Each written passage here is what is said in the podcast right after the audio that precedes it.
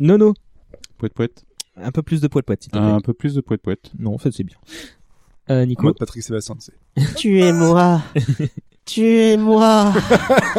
tu es moi. tu sais que ça va arriver plus vite que tu le crois. Hein, c'est- Oh.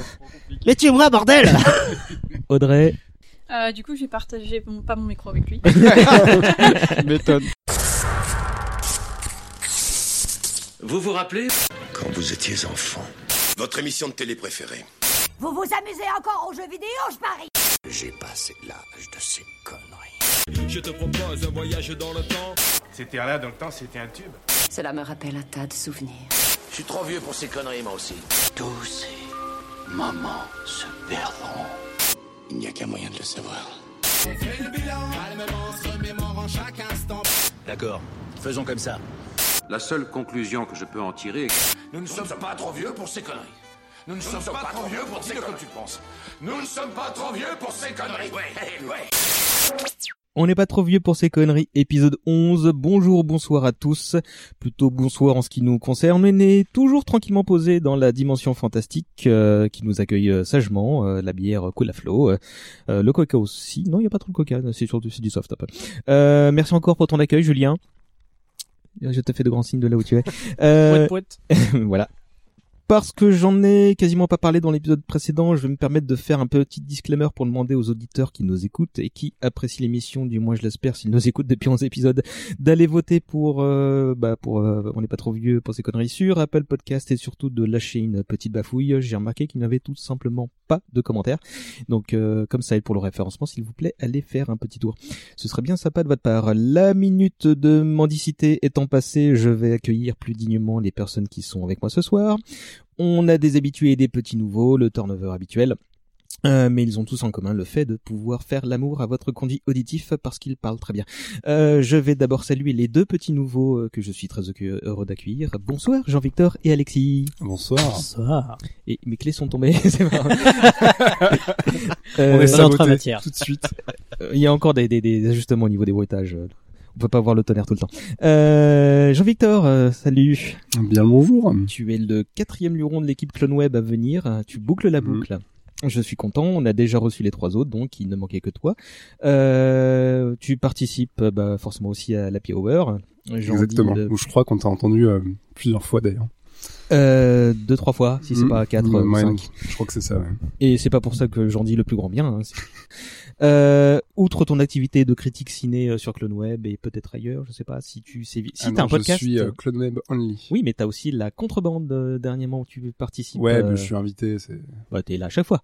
Ouais, je suis invité à chaque fois, mais voilà. Invité récurrent. Et Je, je sais pas dire non, c'est la politesse, tu vois. Bah, c'est pour ça. Bah, oui, merci. Des fois, c'est avec plaisir. La faiblesse. euh, Qu'est-ce que tu veux dire de toi? Qui es-tu dans la vraie vie? Euh Oula, question. As-tu une euh, vraie vie?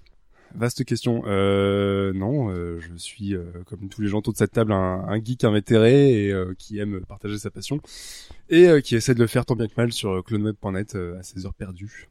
Quand tu ne joues pas à PUBG. Exactement. Je vois ma notification à peu près tous les jours soir à la même à la même heure. Euh, Alexis. C'est moi. Euh, alors toi aussi, hein, Team Clone Web. Hein, Oui, exactement. Mais pas que là pour le coup. années. Ah, pas, pas, pas, pas que euh, récemment, puisque je lance bientôt Revue et Corrigé, Bah, qui est en fait un MOOC, donc euh, ça, ça parle pour les jeunes, sur le cinéma de patrimoine, qui parle pour les vieux. Donc en fait, c'est les ressorties, toutes les ressorties des, vieux films, tout ça en version restaurée. Euh, on va des années donc euh, 1895 jusqu'à il y a 10 ans. Donc on couvre un sacré spectre et le premier numéro sortira mi-juin. Et bah félicitations puisque le Kickstarter, le, le Ulule pardon, euh, s'est terminé pas plus tard qu'hier si je me dis pas de Exactement. bêtises. À 20 600 euros et c'est plutôt pas mal. Non, bah tu peux, ouais. Donc euh, tu dis mi-juin pour l'envoi de truc. Ouais, mi-juin, troisième semaine de juin au pire. Eh ben, écoute, voilà. C'est à peu près là au moment où sera euh, diffusé ce, enfin mis en ligne ce, cet épisode. Donc euh, compte sur moi pour relayer le truc et du coup, euh, bah, si tu me donnes une date précise pour recevoir mon exemplaire, c'est parfait. Exactement. J'ai pas à faire euh, le, SAV comme ça. Euh, merci à tous les deux d'agrandir euh, le cercle des gens qui participent à ce show. Euh, je me tourne maintenant vers ceux qui connaissent déjà ces micros. Salut Audrey. Salut, salut tout le monde. Euh, toi, tu étais là pour le pilote de l'émission et te revoilà Eh oui. dix numéros plus tard. Voilà, j'étais là pour Final Fantasy et euh, maintenant euh, voilà pour Alien. Et tu as eu aussi une activité professionnelle chargée. Tu as lancé un Oui. sacré projet là récemment. Tout à fait, on vient d'ouvrir un restaurant et un bar à cocktail à Châtelet. Donc, ce qui nécessitait beaucoup de temps de ma part. Bah, n'hésite pas à donner l'adresse, le nom. Oui. euh, Bon, je ferai ça à la fin. on fait la petite maintenance Oui. promo à la fin, d'accord. Euh, bonjour mon très cher maître. Bonjour. Je Comment suis un peu, un peu, un peu stressé. un peu- Pourquoi? Non, c'est, c'est peut-être pas ma première émission, mais c'est, c'est toujours un peu, euh, comment dire. euh, Toujours autant de mystère. Ouais, voilà, c'est ça. C'est très, très embarrassant pour moi de parler d'un de mes films préférés. Oh, genre. Euh, Si, bah, si, vraiment. Cela dit, on t'avait pas entendu depuis un moment. C'était pour X-Files, je crois, le dernier? Euh, X-Files, ouais. Là, je reprends une voix sérieuse, ouais. Ouais, ouais, là, j'ai, euh, c'était la dernière fois où j'ai participé à ton super podcast. Euh, non, non, t'as fait le bonus de l'étalon noir. Oui, alors est-ce qu'on peut considérer que c'est une intervention? Ouais, je t'ai, je t'ai fait la lecture. Ouais, ouais, oui, oui. Quand, Un texte un peu raciste d'ailleurs. et quand tu n'enregistres pas des livres audio, tu es avocat et historien, on le rappelle. Oui, et j'ai, euh, je suis sur un nouveau projet de livre sur un, un chef nazi, une espèce d'alien bureaucratique d'ailleurs, et euh, je dois boucler un, un article euh, sur l'assassinat de Robert Kennedy pour le site euh, Conspiracy Watch euh, qui réfute les théories du complot. Après celui sur Luther King, qui est le plus récent, c'est ça C'est ça, c'était pour le, le 50e anniversaire, si j'ose dire, de, de l'assassinat de Martin Luther King. Et euh, là, cet article devrait sortir pour le 50e anniversaire à nouveau euh, de l'assassinat de, de Robert Kennedy. Tu fais des articles que pour les cinquantenaires? Oui, toujours pour les fêtes. D'accord. Euh, et en plus de ça, t'écris un nouveau bouquin. C'est ta femme qui va être contente. Euh... oui. Je... Elle va me tuer. Elle est pas au courant. je ne sais pas si elle écoute ce podcast. Bah, il y a des chances qu'aussi. Aidez-moi, hein. bordel.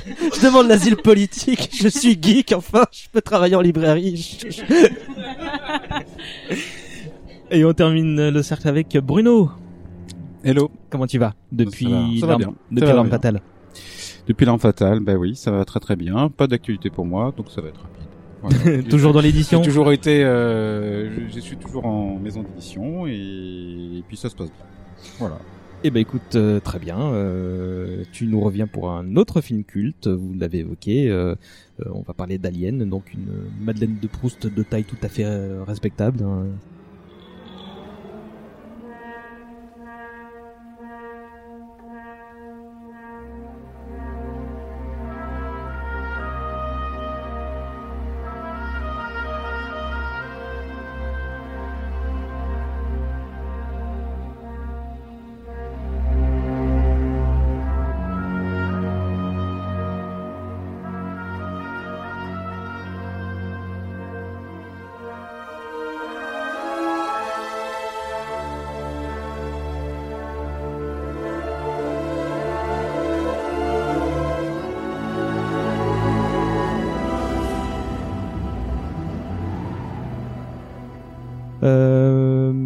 Parti pour un tout petit peu plus d'une heure, comme d'hab, et retracer les premières années pardon, de la licence Alien.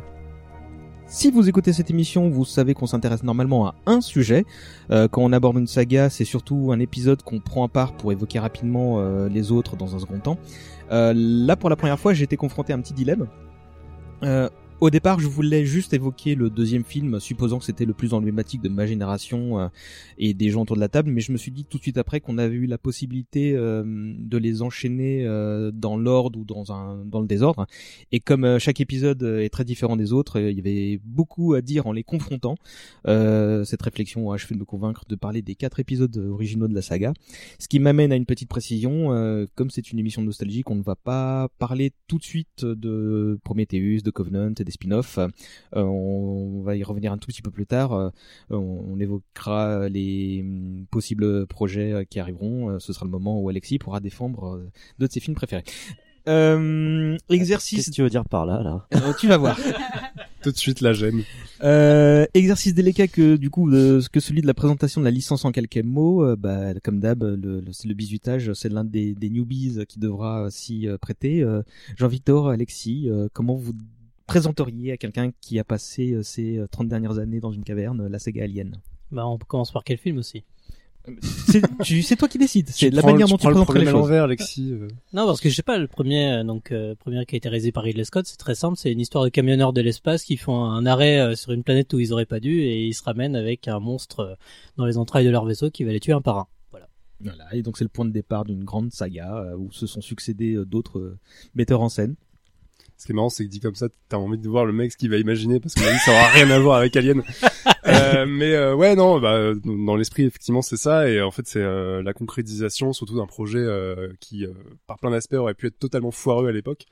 Euh, t'avais Dan O'Bannon qui était un jeune scénariste et t'avais euh, Ridley Scott qui était encore en train de faire ses, ses premières armes euh, au cinéma mais qui les faisait déjà très très très très très bien et euh, parce que ça a été une réunion de, de, de talents fous c'est devenu euh, d'un seul- coup un électrochoc pour toute la planète cinéma et un classique instantané et je pense que ouais, parler longuement de, du traumatisme que ça a provoqué chez les gens euh, autour de la planète et autour de cette table On- je vais juste me permettre de lister les années et les réalisateurs. Donc 79 pour le, le premier film de Ridley Scott, Le Huitième Passager.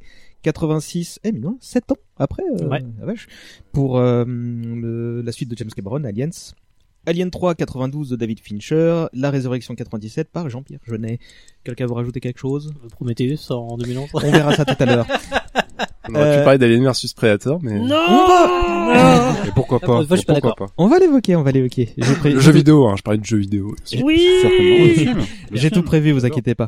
On va comme d'hab lancer le chrono et par la même occasion le débat lui-même. Je me penche vers mon smartphone qui, voilà, j'appuie et clic-clac normalement, c'est parti. Euh, si on pouvait tenir en- une heure, ce serait cool, d'autant que Julien, bah, il faut qu'il rentre chez lui. Euh, allez, c'est parti. Euh, la question traditionnelle pour commencer, bah, dans quel contexte vous avez découvert la saga Alien, avec quel film, à quel âge, ce genre de choses. Alexis? Ouais, d'abord, je crois que c'était aux environs des 10 ans, j'ai pas un souvenir exact d'Alien, avoir découvert Alien directement.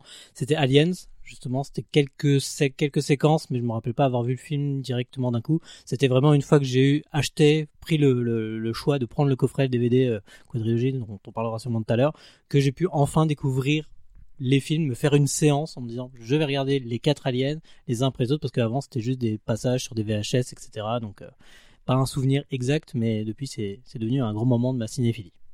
Audrey Euh, oui, bah en fait j'ai eu la chance d'avoir un papa qui est un grand fan de science-fiction et d'horreur. Donc euh, dans ma dizaine d'années, euh, j'aime bien regarder euh, euh, sous la table discrètement que ce que regarde mon papa. Et c'était à l'époque on avait les VHS et l'abonnement à Canal+ qui permettait de découvrir euh, tous les nouveaux films du cinéma. Donc et puis moi j'ai commencé par le 2 en fait et je ne comprenais pas tout. J'avoue, j'étais encore très jeune. Et puis après, bah, j'ai, quand j'étais plus âgée, j'ai commencé à découvrir euh, toute la saga. Et là, j'ai recommencé avec le 1, 2, 3 et 4. Nico? C'était avant même de voir les films. Alors, je les ai vus ado à peu près, et le 4, je l'ai vu au cinéma à sa sortie. Mais avant même de voir les films, en fait, j'ai découvert Alien dans euh, dans les programmes télé papier en fait, genre télé loisirs, télé NAS, télé Z, etc. Et en fait, rien que les, les articles et les photos qui étaient qui servaient à les illustrer me faisaient déjà flipper. C'est-à-dire que euh, le monstre euh, était déjà montré et c'était euh, les, critiques racontaient ça comme euh, les films les plus flippants jamais réalisés et, et vraiment euh, je voyais ça gamin et préado et déjà ça me faisait peur et j'ai fini par les voir et effectivement oui ça m'a fait peur mais ça m'a donné envie d'être avocat aussi. et, et par quel épisode t'as commencé? Et en fait j'ai commencé par le le 1, le 2, le 3, le 4. Ça fait ouais. ça dans- ouais, ouais, dans l'ordre. Bruno Alors, euh, j'étais trop jeune pour Alien, le, euh, le huitième passager, donc euh, le premier film.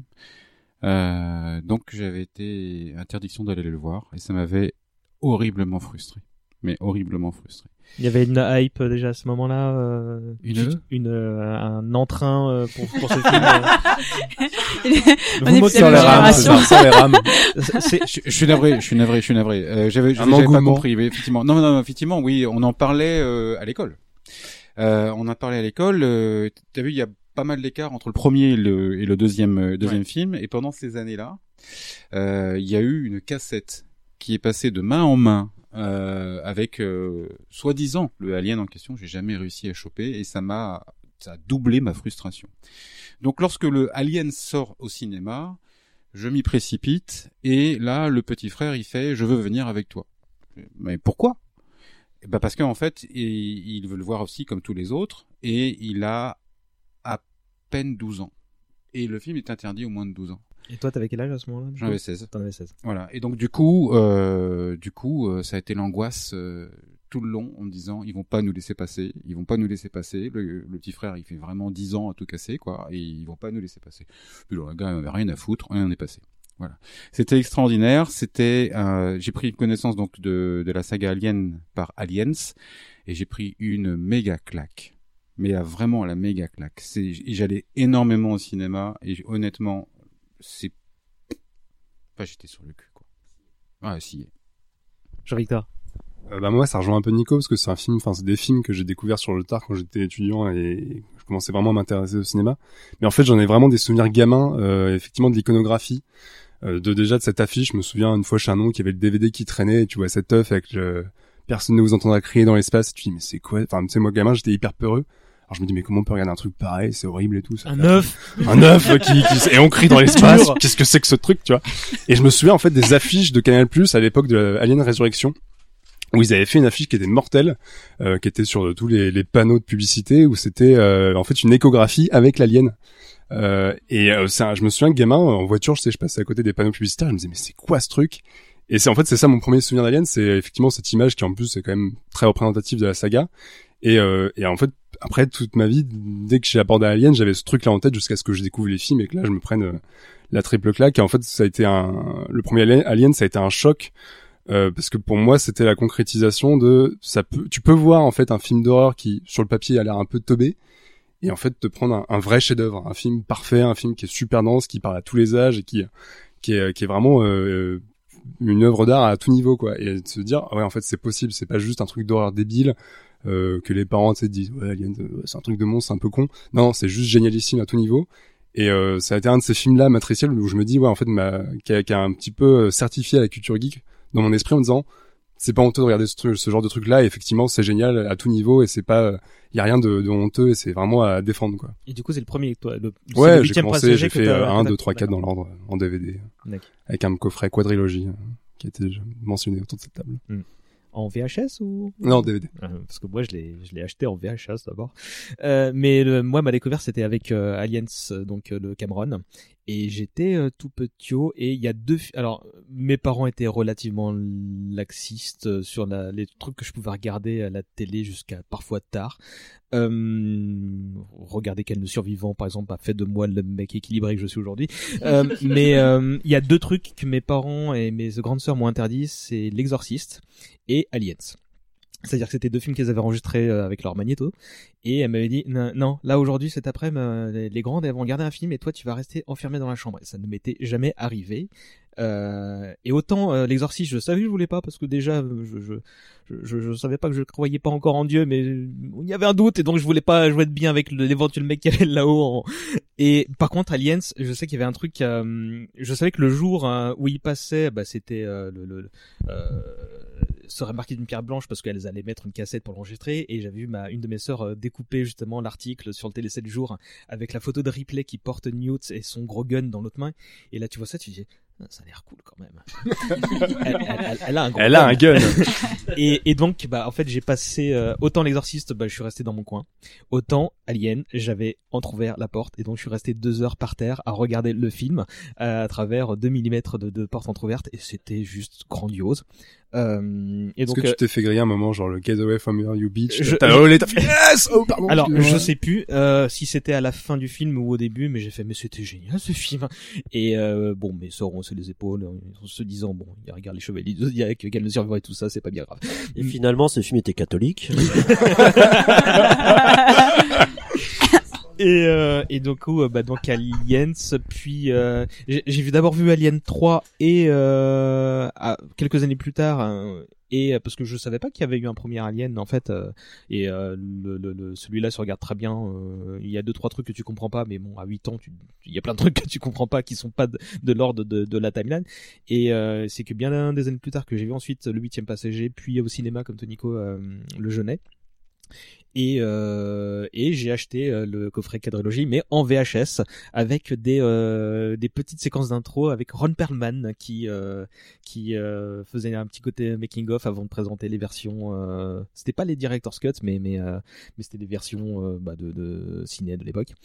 Et, euh, et je me souviens d'une séance où toi, avec toi, Nico, on a vu le huitième passager. euh, Non, c'était Alien 2. C'était Alien 2 avec Ouais, Clem. ouais, si, si. Hyper flippant d'ailleurs. Je l'avais pas revu depuis un certain temps. Ouais, depuis des années, je me dis putain, mais, mais je, tous les, les, les souvenirs que j'avais eu à l'époque se me sont retombés à la gueule. Je me, je me souviens de tout. euh, C'est chef d'œuvre quoi. On a revécu un trauma, je crois.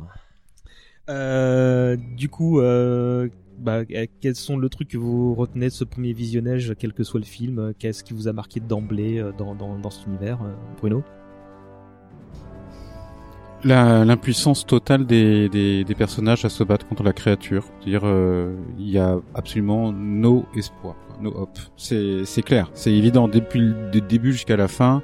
Euh, c'est la machine de guerre euh, invulnérable, euh, imbattable et et là on a beau euh, ressortir les, elle a beau sortir de, enfin Qu'elle en Ripley, face, sur euh, voilà, a beau, a beau se battre avec ses tripes, avec euh, tout, euh, à un moment donné, on sait, on sait qu'elle va perdre. Voilà, c'est, obligé, c'est obligatoire. Enfin, je, moi, j'ai eu toujours ce sentiment-là. Et dans Aliens, et commencer, je pense, par Aliens, où à un moment donné, euh, enfin, il y a des, des phrases extraordinaires. C'est du genre, je sais pas si vous avez vu le match, mais enfin, on vient de se faire torcher. c'est, exactement ça. C'est, vraiment, les meilleurs sont là et ils sont tous morts. Mais tous. Et Donc, rapidement. euh, et très rapidement, mais en moins de quelques secondes, c'est ça, c'est- ça se fait. Et euh, voilà. Donc personnellement, euh, je, je pense que c'est c'est une sorte de, de, de désespoir total qui, qui envahit le spectateur, à mon avis, hein, à mon sens, plus que l'histoire d'un monstre quoi, qu'on qu'on vient qu'on vient euh, Un croque-mitaine quelconque. un croque-mitaine euh, que- qu'un qu'un chasseur vient, viendra, viendra éliminer, sortir euh, par un rituel ou je ne sais quoi. Là, il y a, y a rien à faire et ça, c'est génial. Audrey. Euh, bah, pour rejoindre le côté monstrueux, on... il y a une phrase qui ressort déjà dans le 2, en fait, euh, le premier que j'ai vu et qu'on va retrouver dans le 4, c'est euh, ma maman m'a toujours dit que les monstres n'existaient pas, et, euh, mais ils sont là. Et c'est vrai que c'est euh, voilà, c'est pire que Frank Mitten, c'est que pour tout le monde, c'est un, un, ennemi, un ennemi invulnérable. Et, euh, mais ce qu'on retient, c'est que malgré tout, ils se battent jusqu'au bout, euh, ils survivent jusqu'au bout, et puis ils vont surtout s'entraider jusqu'au bout, enfin surtout dans le 2, je trouve, beaucoup plus de d'aide, d'entraide. Et, euh, et puis c'est surtout, moi je retiens vraiment toute la, la mécanique qu'avait le monstre, en fait, la manière dont il était euh, fait, il le rendait ré- vraiment réel. Puis là, ils étaient pas, c'était pas un monstre, c'était plusieurs, et c'était une colonie, et là on s'est dit, mais jamais, euh, jamais ils vont s'en sortir, c'est pas possible. quoi. Mais le film va faire 20 minutes, c'est pas possible. Jean-Victor? Bah, ça va rejoindre un peu ce qui a déjà été dit. C'est sur le, moi, ce qui m'avait en fait frappé, c'était la densité narrative euh, autour du monstre. euh, où euh, dès le premier Alien, en fait, tu te dis, t'as le, t'as le cauchemar absolu qui peut aussi bien faire flipper les gamins parce qu'effectivement, c'est vraiment la concrétisation euh, la plus hardcore possible du du monstre qui est caché sous le lit ou, dans le placard et tu te dis, j'ai jamais envie de me retrouver face à ce truc-là.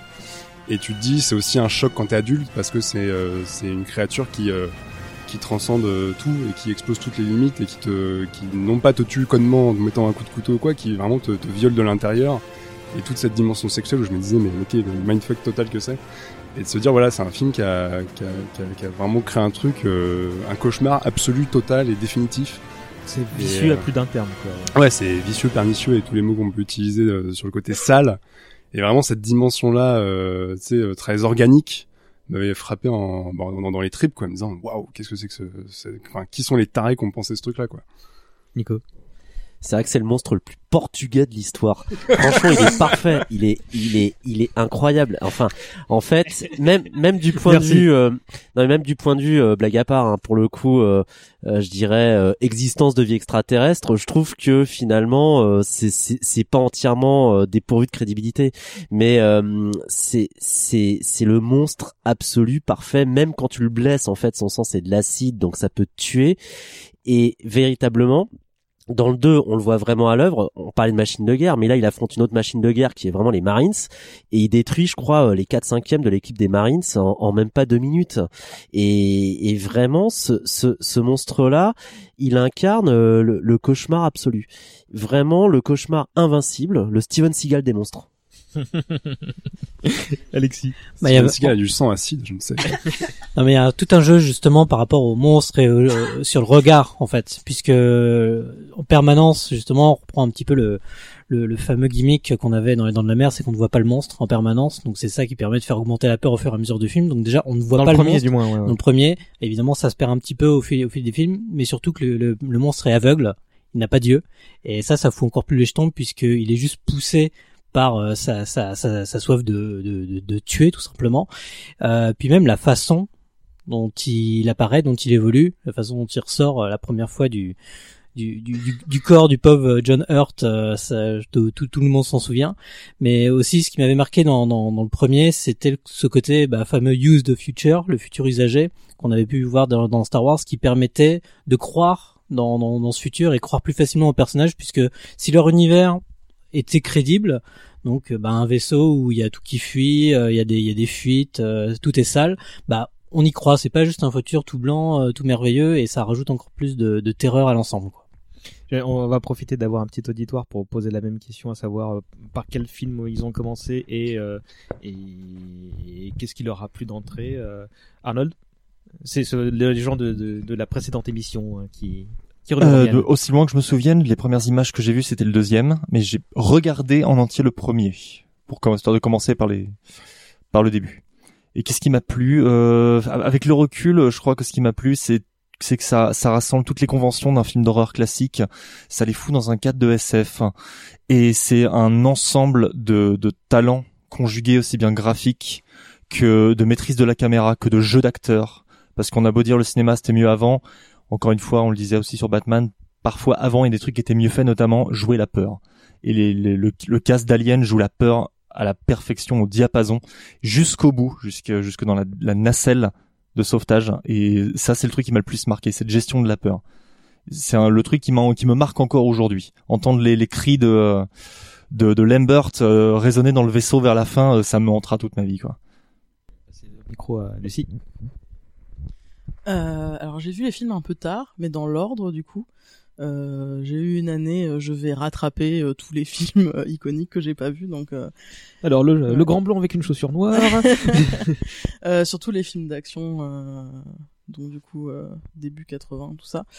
Et euh, et du coup j'ai commencé par le huitième passager. J'étais frappé par euh, cette simplicité hyper efficace du film en fait, parce que c'est ouais, ça on peut résumer le pitch en une phrase et euh, et euh, et par rapport, euh, enfin pas pour faire le ah c'était mieux avant, mais euh, par rapport au, au film de monstres ou quoi d'aujourd'hui, euh, bah c'est je sais pas, c'était hyper simple et j'aimais beaucoup le fait qu'on nous jette dans l'histoire sans tout nous expliquer aussi parce que c'est quelque chose qui a vraiment beaucoup maintenant où il faut donner toutes les clés de compréhension dès le début et, euh, et là je trouvais ça vraiment bien parce que comme c'est une situation extrêmement simple bah on a le temps de, de se l'approprier on sait pas grave si on sait pas tout tout de suite et euh, et ça vient progressivement et c'est euh, c'est très approprié pour euh, une histoire de monstre où on sait pas ce qu'il peut faire on sait pas ce qu'il va faire et euh, ouais très efficace Julien.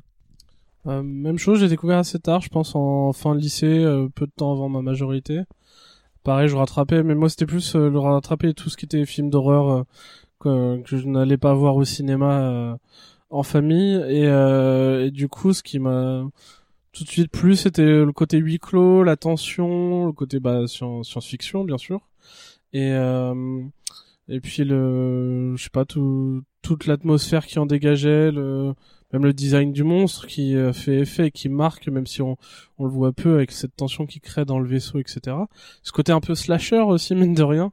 C'est un, un sous-genre que j'aime beaucoup et du coup les voir éliminer petit à petit, euh, voilà, ça, je pense que ce, ce tout-là, et après j'ai enchaîné les suivants, mais euh, contrairement à beaucoup, c'est plus après le celui de Jeunet qui m'avait marqué euh, par son atmosphère euh.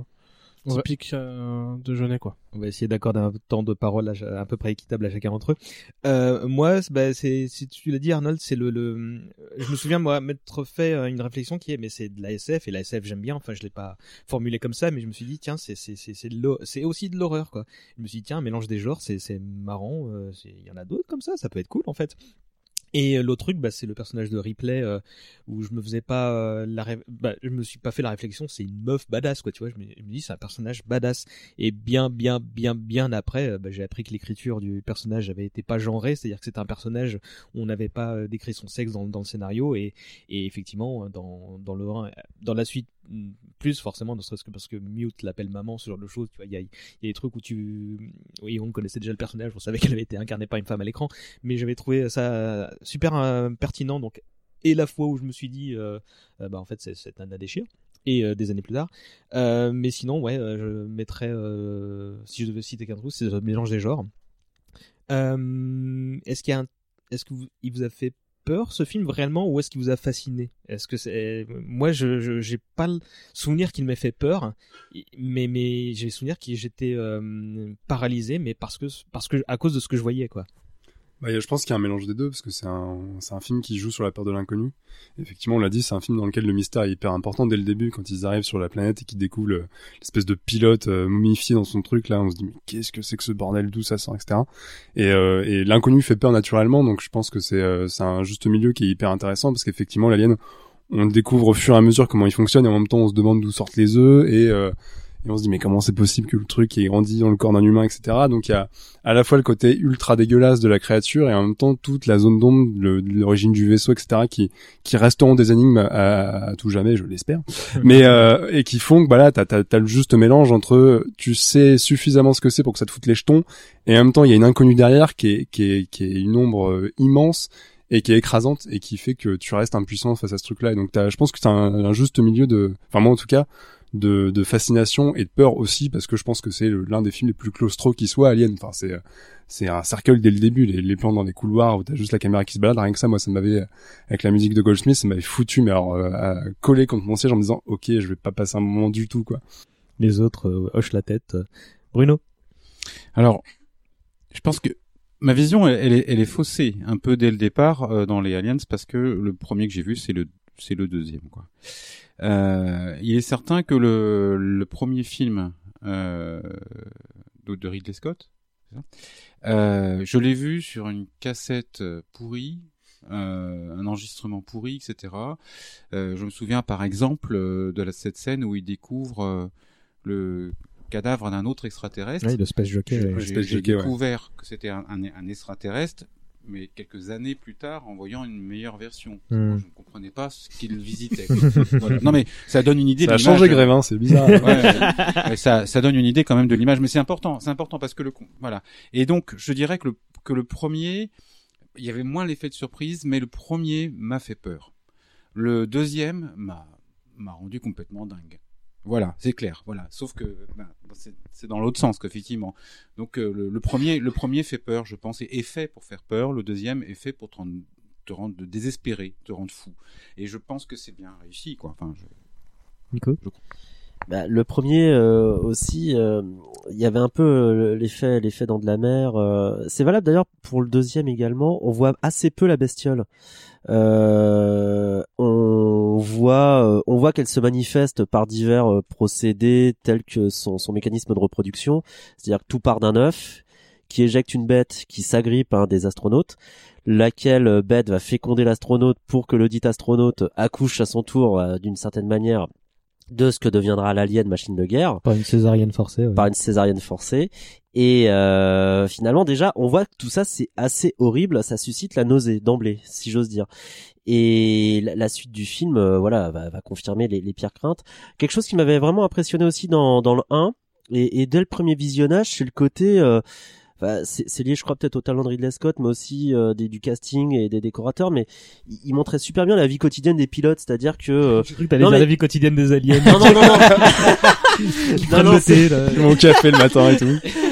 Alors, la- les aliens se reproduisent selon un processus bien connu. Non, non, mais en fait, on, on, on y croyait. Je veux dire, c'est, c'est, c'est tellement bien filmé, la, la photographie elle est superbe. Euh, on, on y croit presque à cette histoire, c'est-à-dire que les, les processus de congélation euh, euh, dans la carbonite ou je sais pas comment on appelle ça là, euh, tout, tout ça ça fonctionne à l'image, tout ça ça, ça ça marche très bien et euh, finalement on, je serais tenté de dire que, que cette histoire au fond ouais euh, il y, a, y a un côté un peu crédible même si c'est une histoire futuriste. Il y a une vraie recherche euh, scientifique et de crédibilité j'ai l'impression.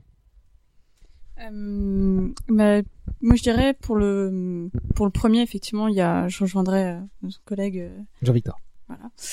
Euh, que l'inconnu est surtout présent dans le premier. Donc, on a vraiment cet effet d'angoisse qui est euh, montant et euh, qui est toujours présent.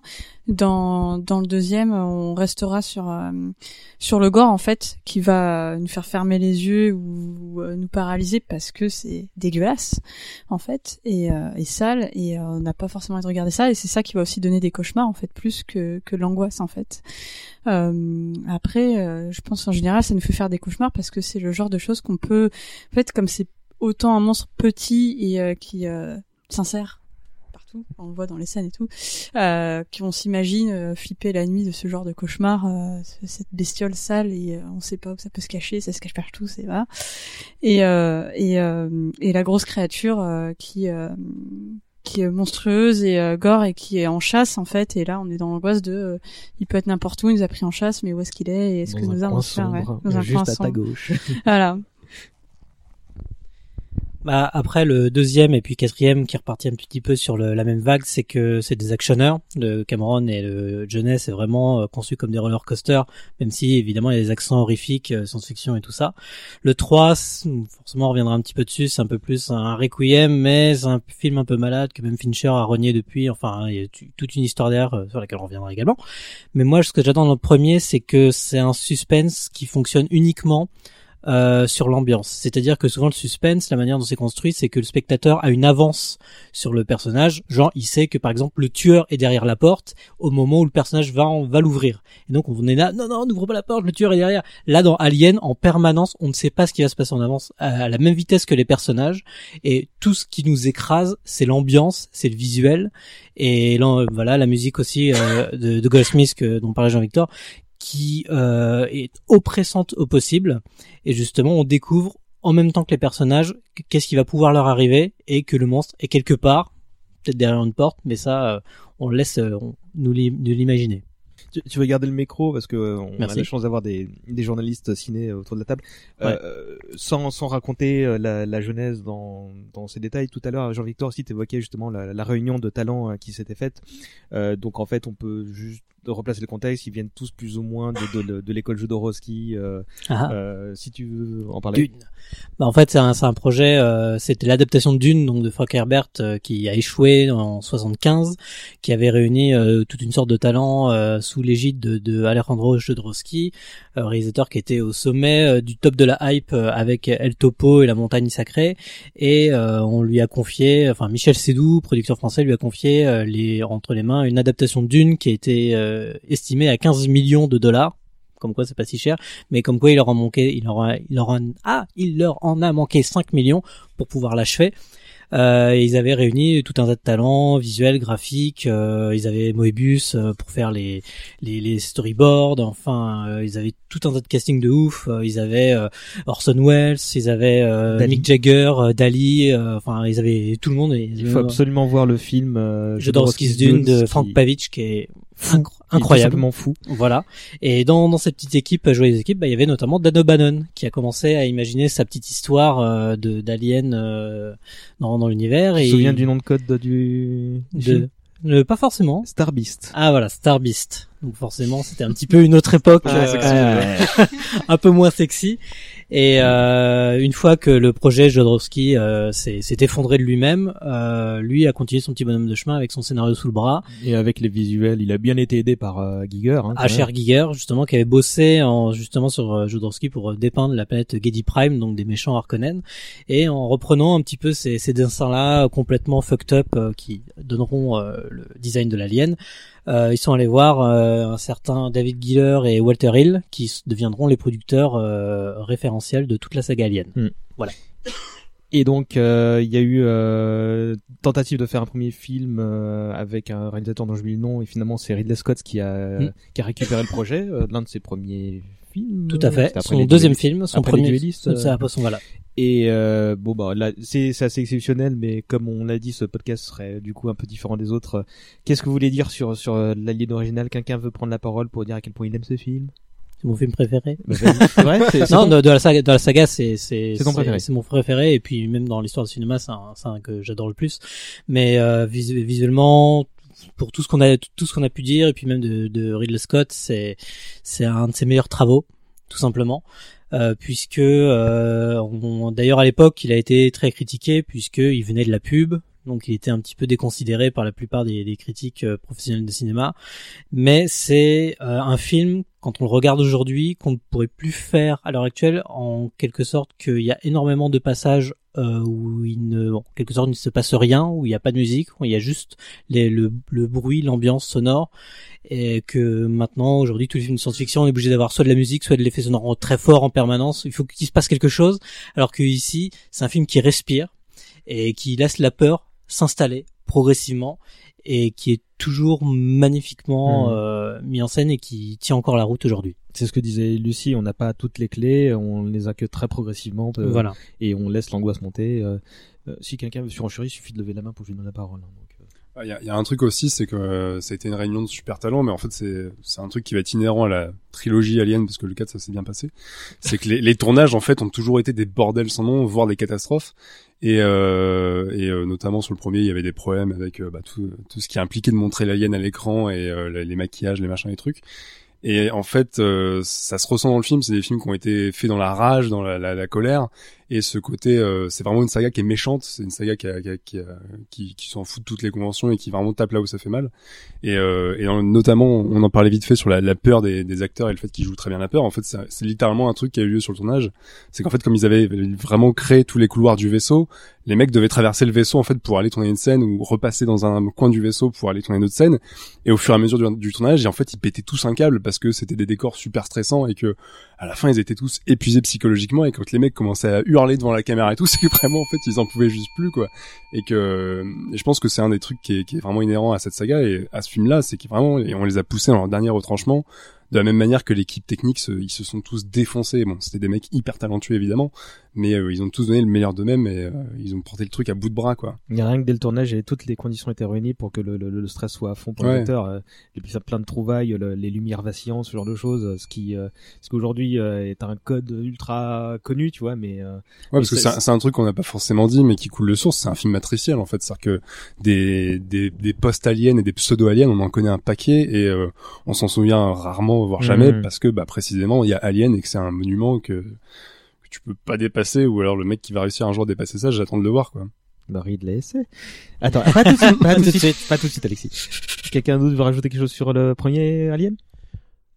En fait, il suffit de le comparer. euh, Tu parlais de, de post-Alien ou quoi que ce soit. Il suffit de comparer Alien 1, enfin le huitième passager, à, à un film récent euh, qui s'appelle Life, euh, qui raconte euh, à peu près la même histoire en fait. hein. Ah, le truc avec Ryan Reynolds. Oui, voilà. euh, ça- en fait, on voit, on voit d'ailleurs l'évolution du cinéma euh, de science-fiction et du traitement de de la bestiole du vaisseau euh, dans euh, en comparant les deux films. C'est-à-dire qu'on est avec Alien, un, film de la fin des années 70 et qui, qui répond à ce contexte cinématographique où les films ils sont effectivement parfois réalisés dans la rage pure euh, pour aboutir à quelque chose d'incroyable et un film euh, complètement formaté hollywoodien quoi que ce soit qui est donc Life qui, qui va jusqu'à plagier la manière dont le titre apparaît sur euh, sur l'écran spatial. Enfin c'était presque incroyable. Enfin là là c'est l'avocat qui parle mais mais vraiment euh, mais film qui est qui est sans doute pas qui est pas mal euh, mais qui Ouais, c'est pas le pire des, re- c'est pas le pire mais C'est vraiment pas le pire. mais il a coûté enfin il a coûté assez cher. Il y a quand même Oui. un casting de malade dedans et pour autant ça ça marche mais 100 fois moins bien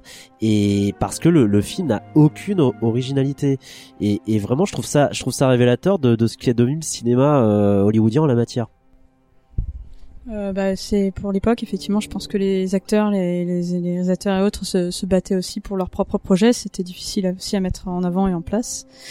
Euh, donc, euh, je pense qu'ils n'avaient pas le, le même cœur aujourd'hui que à Hollywood, qui parle plus d'argent qu'autre chose maintenant aussi. Donc, euh, avec très peu de moyens, ils ont réussi à faire quelque chose, un, un véritable cauchemar, mais aussi un véritable chef-d'œuvre, euh, autant visuel par les acteurs que par les par le monstre en, en question, quoi. Non, bah j'ai pas grand chose à rajouter. Je suis, je suis épaté par ce que j'entends. C'est bien, je découvre des choses encore à, à mon âge, c'est génial. Quoi. Lucie, tu veux y rajouter un truc? Euh, oui, par rapport à ce que disait, euh, j'ai déjà oublié. Jean-Victor. Jean-Victor. Le- En le fait, si grand. je m'en souvenais, mais j'étais pas Le sûre. grand à lunettes. Ce, ce damoiseau. euh... euh, ce damoiseau érudit.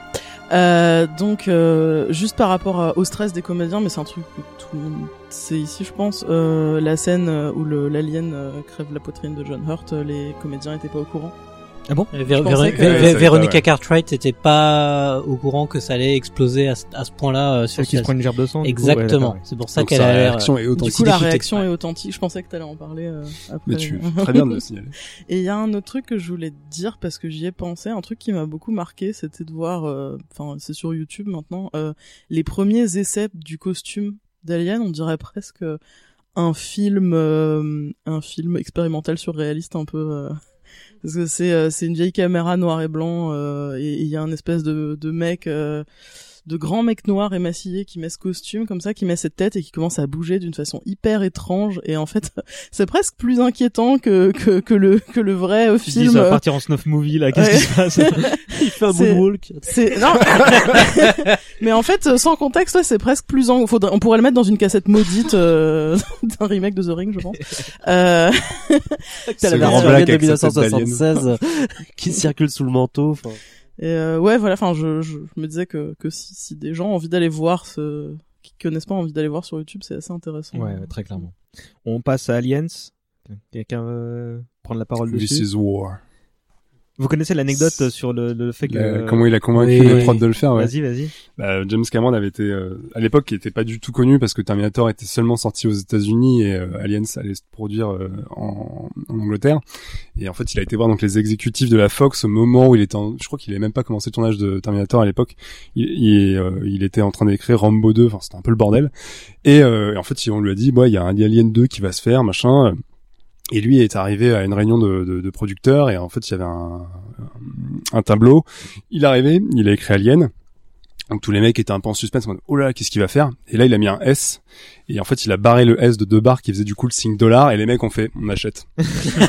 C'était aussi simple que ça et euh, C'est un peu là, ça allait un peu légende urbaine, mais on, on veut y croire. bah quoi. lui en fait continue à dire que ça s'est passé comme ça et on imagine bien que les mecs sont suffisamment débiles pour y croire et dire ok c'est bon et euh, On a envie d'y croire parce que Cameron n'est pas, enfin, il est à l'origine de pas mal d'autres légendes urbaines du Mm. cinéma comme ça et on, ça, ça lui ressemble pas mal, quoi.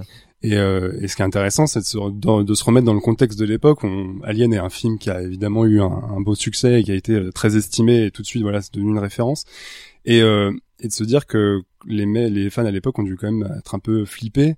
Alors c'est marrant parce qu'il y a des gens qui parlaient ici de l'attente qu'ils avaient de Aliens, mais de se dire on va passer d'un truc d'épouvante, ultra sophistiqué visuellement machin, à un film dont la tagline était c'est la guerre et de se dire ça va devenir un gros film d'action et moi je sais que enfin j'aurais été à l'époque je me suis dit oula mais qu'est-ce qu'ils foutent les mecs euh, on on va passer vraiment dans un gros film de bourrin avec des mecs qui ont des gros guns et qui vont aller rentrer dans la tronche de plein d'aliens sur le papier c'est un peu euh, c'est un peu euh, c'est un peu risqué quoi Mhm. et, et c'est ça qui est intéressant avec cette saga c'est que chaque film en fait a réussi à apporter sa pierre à l'édifice et à, à l'emmener dans des dans des nouveaux terrains dans des nouveaux genres etc et, euh, et euh, pour revenir sur l'aspect production, en fait, ça a encore été un gros bordel pour Cameron qui, euh, quand il a commencé le tournage à Pinewood dans les studios mythiques euh, en Angleterre, en fait, le- bah, les mecs ne savaient pas qui c'était puisqu'ils n'avaient pas vu Terminator.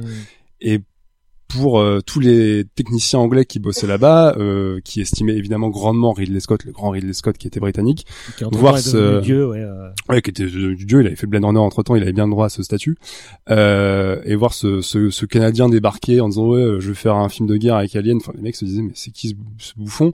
Et en fait, il y a eu des, ça a été le bordel, c'est-à-dire que déjà la, la méthode de travail anglaise plaisait pas du tout à Cameron parce que par exemple à 4 heures, les mecs ils prenaient leur thé, ils faisaient leur posté et Cameron qui est un gros bosseur et qui est perfectionniste, ça lui a fait péter un câble et il a fini carrément par péter le chariot de thé sur le tournage, ce qui fait que ça a provoqué à moitié une grève. Enfin, ça a été un merdier sans nom. Et, euh, et là encore, voilà, en fait, ça a été un film qui a, qui a- dont la production a été un enfer absolu. Et euh, je trouve que cette rage-là et cette colère, en fait, a fini par d'éclater à la gueule dans le film parce que ouais les mecs étaient vénères et ils ont fait un film vénère quoi Mais c'était lui l'alien en fait. c'est ça Euh, il y a beaucoup de ça je pense Mais c'était à peu près la même histoire justement pour pour Lucas euh, sur Star Wars où, Mm. où les, les les gens le déco- déconsidéraient complètement qu'un mec de 33 ans puisse leur donner des ordres Et américain. et américain euh, qui plus est gros et- de parce qu'ils sont ultra syndicalisés en Grande-Bretagne et puis bon c'est la même histoire quoi. Il est, il est canadien, Cameron, ouais. Ouais, il est canadien, ouais. Mais après, pour parler de Alien 2, c'est vrai qu'on le décrit énormément comme un film d'action, un film bourrin, et euh, avec plein d'insultes quand même, parce qu'on découvre qu'il a une super VF avec euh, des bons gros mots qu'il faut au bon moment, quand même. Hein. Euh, et euh, mais c'est surtout aussi, enfin moi je trouvais qu'on retrouvait quand même un côté familial euh, dedans, avec le corps des Marines où c'est une famille qui s'entraide et qui se lâche pas. Euh, Ripley qui se découvre un peu mère aussi avec une petite fille qu'elle va sauver et c'est quand même une, une héroïne des années 80 donc c'est une figure un peu maternelle et on découvre en fait dans ce film là quand même la enfin euh, la, la grande bête, la, la reine en fait alien, donc le, le dire mais d'où viennent ces aliens en fait, il est temps de se poser la question et qui protège en fait ces aliens et on le voit dans cette scène où euh, découvre enfin cette salle avec la petite et euh, en silence où elle se regarde absolu, entre les ouais. deux entre deux mères euh, alors c'est soit tes œufs euh, soit ma fille ben on- voilà et il y a vraiment ce regard de bah laissez-la partir. Et euh, donc il y a tout un côté euh, peut-être bourrin mais qui rappelle beaucoup de beaucoup de choses je pense à, à l'américaine un hein, sens moral de la famille le devoir et tout. Et euh, tout ça avec euh, tous les gros mots nécessaires. Sachez qu'on sent que la production en avait marre et on dit euh, feu vert à, à ça. Et une très très bonne VF et aussi une, une bonne une bonne musique. Enfin on, on voit qu'il y a une time une- tout est bien timé. Fait enfin, on, on nous rappelle quand même comme c'est un film d'action quand même dans celui-là. La un une minuterie mais qui a des pauses voilà qui qui a des voilà bien, qui a des euh, pauses mais qui a quand même une- un, un minuteur à la fin en disant bah maintenant il faut aller vers la fin faut leur rappeler qu'il faut se speeder. Donc on leur redonne une accélération avec Alors- il vous reste 13 minutes et alors tout. que c'est pas Tu le dernier virage, voilà c'est ça et euh, et en fait ils arrivent à casser ça euh, en, en le faisant un peu oublier et, euh, et en relançant l'action euh, au bon moment et, euh, et voilà. Nico? Bah, c'est un film qui prend son temps aussi pour poser l'intrigue. On, parle d'un film bourrin, oui, il y a, des séquences de massacre euh, assez jouissives. Même si encore une fois, là encore, on, on voit assez peu la bête. hein. Enfin, on voit très peu les, les aliens en définitive. Euh, et mais c'est un film qui euh, qui, qui qui pose d'emblée, euh, euh, enfin non, qui prend son temps pour poser euh, l'intrigue. Euh, D'ailleurs, c'est là que que que Ripley elle, elle amorce définitivement son virage vers vers la vie de merde. C'est-à-dire qu'on apprend qu'elle a dérivé 57 ans dans l'espace et qu'elle a perdu sa fille. Sa fille, entre temps a grandi, s'est mariée, a vieilli et est morte de vieillesse. Et, et d'ailleurs, finalement, c'est vrai que les- la saga des aliens, c'est c'est une saga sur ce, ce, ce xénomorphe euh, increvable, mais c'est aussi un peu l'histoire de la vie de Ripley. C'est vraiment une vie mais complètement merdique quoi. Elle a bien raté son passage sur euh, sur la dans la galaxie. Elle a même raté sa mort. hein, Bruno Bah, Aliens 2, il y a quand même, euh, enfin moi lorsque je repense à l'intégralité des, des des quatre aliens que j'ai pu voir et revoir, il y a il y a quand même les, premières images que j'ai, c'est quand même, c'est peut-être parce que c'est le premier que j'ai vu, hein, euh, des passages Aliens 2 où euh, je me suis dit, euh, c'est des idées absolument géniales. Le, le- le coup du détecteur de mouvement, euh, ils sont là et ils sont pas là, euh, c'est insupportable. C'est, ce sont des moments, des moments d'un, flip pas possible. Et puis, qu'on, ouais, ils lèvent tous la tête au plafond. C'est Ah, cette scène, je crois que c'est une de celles que je retiens, c'est quand, mais non, je comprends pas, ils approchent, mais ils peuvent pas, ils- ce sera devant nous. Et là, ils lèvent Ouais. tous la tête. Ouais, et là, tu dis, ok, ils sont morts. Et Ouais. après, ils, ils soulèvent la trappe, et là, tu vois l'un des rares plans où tu envoies une, vraiment une armada. trois, quatre, ouais. Et là, tu dis, ok, c'est bon, Je crois que c'est la meilleure terminer. séquence du film en fait. Et d'ailleurs, moi, j'ai plus jamais soulevé de, de, de, toiture comme ça. Voilà, donc ce que je veux Non, dire, il y a un c'est alien. que j'y vais pas. Je les couilles. J'ai j'ai adoré, j'ai adoré de tous les aliens de manière générale. hein. Voilà. Et mais le, le 2 restera quand même pour moi celui qui qui m'a qui m'a donné une, telle claque. Et c'est pour ça que je peux pas parler d'horreur hein, euh, vraiment, mais mais de de flip quoi, de d'angoisse quoi. Moi, je sais que je disais tout à l'heure que c'était mon préféré. On va reposer la question tout à l'heure, mais je, je, je, ça l'était à l'époque à la découverte après avoir, comment dire, vu les autres, mais ça l'est encore rétrospectivement. Parce que euh, quand tu euh, euh, réfléchis un peu à la saga dans son ensemble, tu te dis putain Cameron, bon, il a fait un roller coaster, c'était quelque chose d'un peu différent, mais il a aussi étendu le le- bah, le- l'univers, il en, il en a fait autre chose. Il a introduit un nombre de, de seconds rôles tout simplement dingues. hein. Je pense notamment à Bishop, euh, Lance qui, est, qui est extraordinaire. Si euh, Alien comprenait que la narration se passait pas seulement par le dialogue, puisque justement il y a des moments vides de, de, de, de paroles, ce genre de choses, ben Cameron il a aussi compris ça en, en montrant juste des choses. Et moi j'ai compris que très tôt ce film c'était un, un- c'était bah, une, œuvre d'art quoi j'ai compris que, que le mec derrière la caméra savait ce qu'il faisait quoi et euh, ça c'est arrivé très peu de fois dans mon jeune âge de me rendre compte qu'il y avait un mec qui savait euh, ce qu'il faisait derrière quoi Ah, puis c'est un, un film dont l'influence, en fait, on s'en rend plus trop compte aujourd'hui, mais ça, ça, ça a été euh, une boîte de Pandore, en fait, quasiment autant que le, le premier. Notamment, le film est vénéré au Japon, juste parce que ils ont des caméras sur leurs flingues. Et qui était un truc qu'à l'époque on n'avait jamais vu, et que même le compteur de balles euh, sur un écran, sur un flingue, c'était euh, c'était nouveau. Et les mecs ont vu ça, on fait putain, mais c'est génial et il y a des gens qui ont proposé à Cameron de le breveter Oui, de le breveter, l'armée avait dit à Cameron, c'est une super idée ça. Cameron a fait, ouais, vous vous calmez Mmh. tout de suite parce que on a beau dire, c'est un, c'est quelqu'un qui aime même mettre en scène une esthétique militaire, en fait, c'est un- vraiment, vraiment un pacifiste. Et il y a plein de choses, il y a le, il l'a effectivement, pas fait le... et les autres l'ont fait à sa place ils Ouais, sont les venus autres l'ont péter fait derrière. mais- Il y a, il y a le détecteur, il y a le méca. Ça aussi, ça fait péter un câble japonais. C'est un film de méca à la fin, tu vois. Hmm. Et, euh, et c'est, ce qui est drôle, c'est que ça, en fait, c'est vraiment un film de son auteur dans le sens où le, le film se termine littéralement par un triple climax. C'est-à-dire qu'on se dit, ok, là, ça va se finir. Ok, c'est fini. En fait, non, il y a encore un truc, puis il y a encore un truc derrière. Et, euh, et ça, à l'époque, c'était. euh, maintenant, on- Cameron le fait à chaque fois, donc on est habitué. Mais à l'époque, c'était éreintant, quoi. C'est un film, tu ressors, t'es épuisé parce que t'en as pris tellement plein la gueule, etc., que tu ressors, t'es vidé.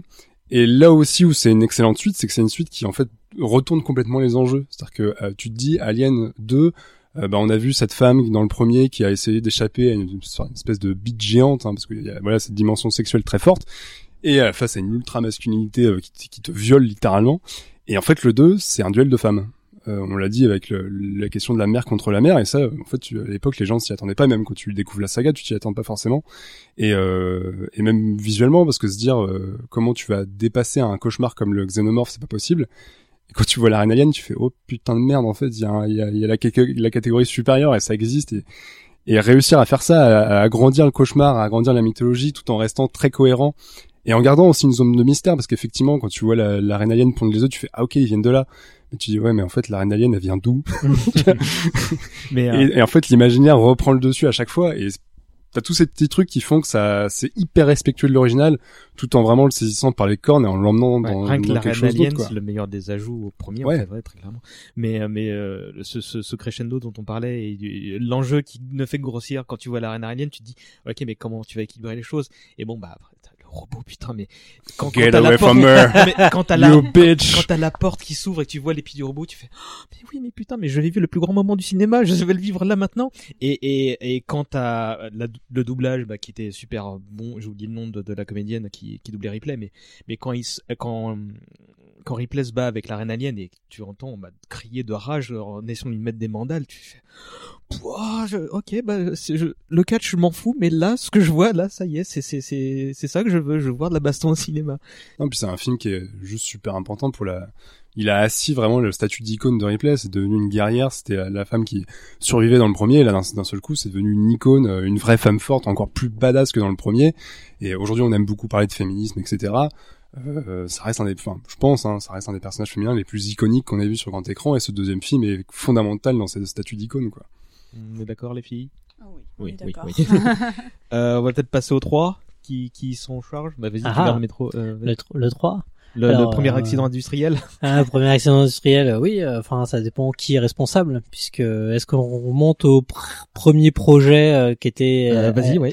avec euh, le pro- projet de Vincent Ward, donc réalisateur australien. euh, donc c'est le projet qui allait à, à le plus loin sur Alien 3 avant que David Fincher euh, ne soit récupéré en urgence pour euh, terminer le projet, puisqu'en gros Vincent Ward avait été engagé sur une idée d'une planète en bois sur laquelle Ripley euh, s'échouait Avec des Et moines. Voilà, et C'était un justement, monastère, euh. voilà, c'était un monastère de, de moines plutôt euh, plutôt fra- frappés. Euh, Ça reprenait un peu un peu le monde euh, du nom de la rose, truc comme ça. Sauf que les moines ils vénèrent euh, l'alien.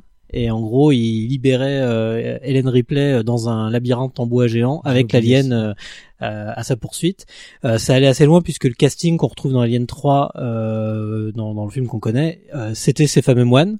Ils sont devenus prisonniers entre temps avec les réécritures et euh, il y avait des bouts de décor qui avaient été construits C'est pour ça que ça, ça a une ambiance très euh, mona- monastique. Monas, merci. Exactement. Et en fait, le, juste le- le- l'anecdote, c'est que Vincent Ward s'est barré puisqu'en gros, le- l'attaché, euh, enfin la, la secrétaire qu'on lui avait attachée euh, par les studios, euh, l'espionnait en permanence, euh, euh, lui bal- balançait au studio tout ce que tous les faits et gestes et décisions que prenait Vincent Ward, et au cas, au cas où euh, redonnait des ordres contraires à ses chefs de poste euh, dans son dos jusqu'au jour où il y a quelqu'un qui lui dit ah bah si bah tu tu savais pas tout le monde le sait que bah ta secrétaire t'espionne et balance des trucs euh, différents euh, en Il obéissant au studio. voilà. Et ça fait qu'il s'est barré du jour au lendemain. Ils ont dû trouver en urgence euh, un réalisateur euh, bah tiens tout d'un coup il y a un jeune réalisateur de chez Propaganda Film qui fait euh, des, des spots pubs ça sympa. On va lui proposer ça. Sauf voilà. Sauf qu'ils sont passés ils sont tombés sur David Fincher euh, qui pensait euh, faire mieux que, le- que les que les vieux briscards, euh, bah, notamment bah, John Lando qu'on retrouvera des années plus tard sur Avatar, mais en même temps les, les vieux, les vieux de la vieille, bah, ils pensaient faire mieux que le petit jeune qui pensait tout savoir. Enfin, c'était un dialogue de sourds permanent et l'accident industriel qu'on connaît euh, de Alien 3, mais qui a quand même des, des, des, des petits charmes quand même, notamment la bande originale de Elliot Goldenthal que je tiens euh, for- formellement à, à, à améliorer. Enfin, mettre en avant. Bah, je crois que si on, vous êtes tous là, c'est parce qu'on aime tous différemment chacun des épisodes. Euh, euh, Nono le 3 Non, oui. Alors, euh, j'ai pas, j'ai pas le même regard euh, forcément critique que, que des spécialistes, mais moi personnellement, j'ai pas détesté le 3. C'est pas mon préféré, hein, euh, de, de loin, c'est clair. Euh, je, je l'ai trouvé, euh, l'ai trouvé qu'il respectait un ou deux trucs, euh, bah, le, le huis clos. Ouais, ça retourne aux sources au premier un peu, ouais. Voilà, le- les, les morts euh, un par un. La fin est décevante. La fin est affreuse. ah, je sais pas, Oui, je, je, j'en connais pas. En fait, on retrouve, même. euh, on retrouve effectivement, euh, en fait, le fait qu'on est passé du plusieurs aliens à un seul alien, en fait. Donc, Oui, on oui, est voilà, il y a- à l'état de chasse euh, voilà, de c'est un alien. C'est un peu un mélange euh, quelque part. euh, c'est un petit peu un mélange entre entre le, le 1 et le 2. Je veux pas choquer personne hein, quand je dis ça, sachant que en gros les gugus qui vont se faire bouffer, c'est des salauds. Voilà, donc c'est un peu la différence, c'est que dans le dans le premier, dans Alien, c'est des victimes. Ce sont des victimes tous. Il y a aucun voilà, il y a aucun guerrier dedans, Mhm. il y a personne. Le seul but c'est survivre. Il y a rien à faire contre l'alien.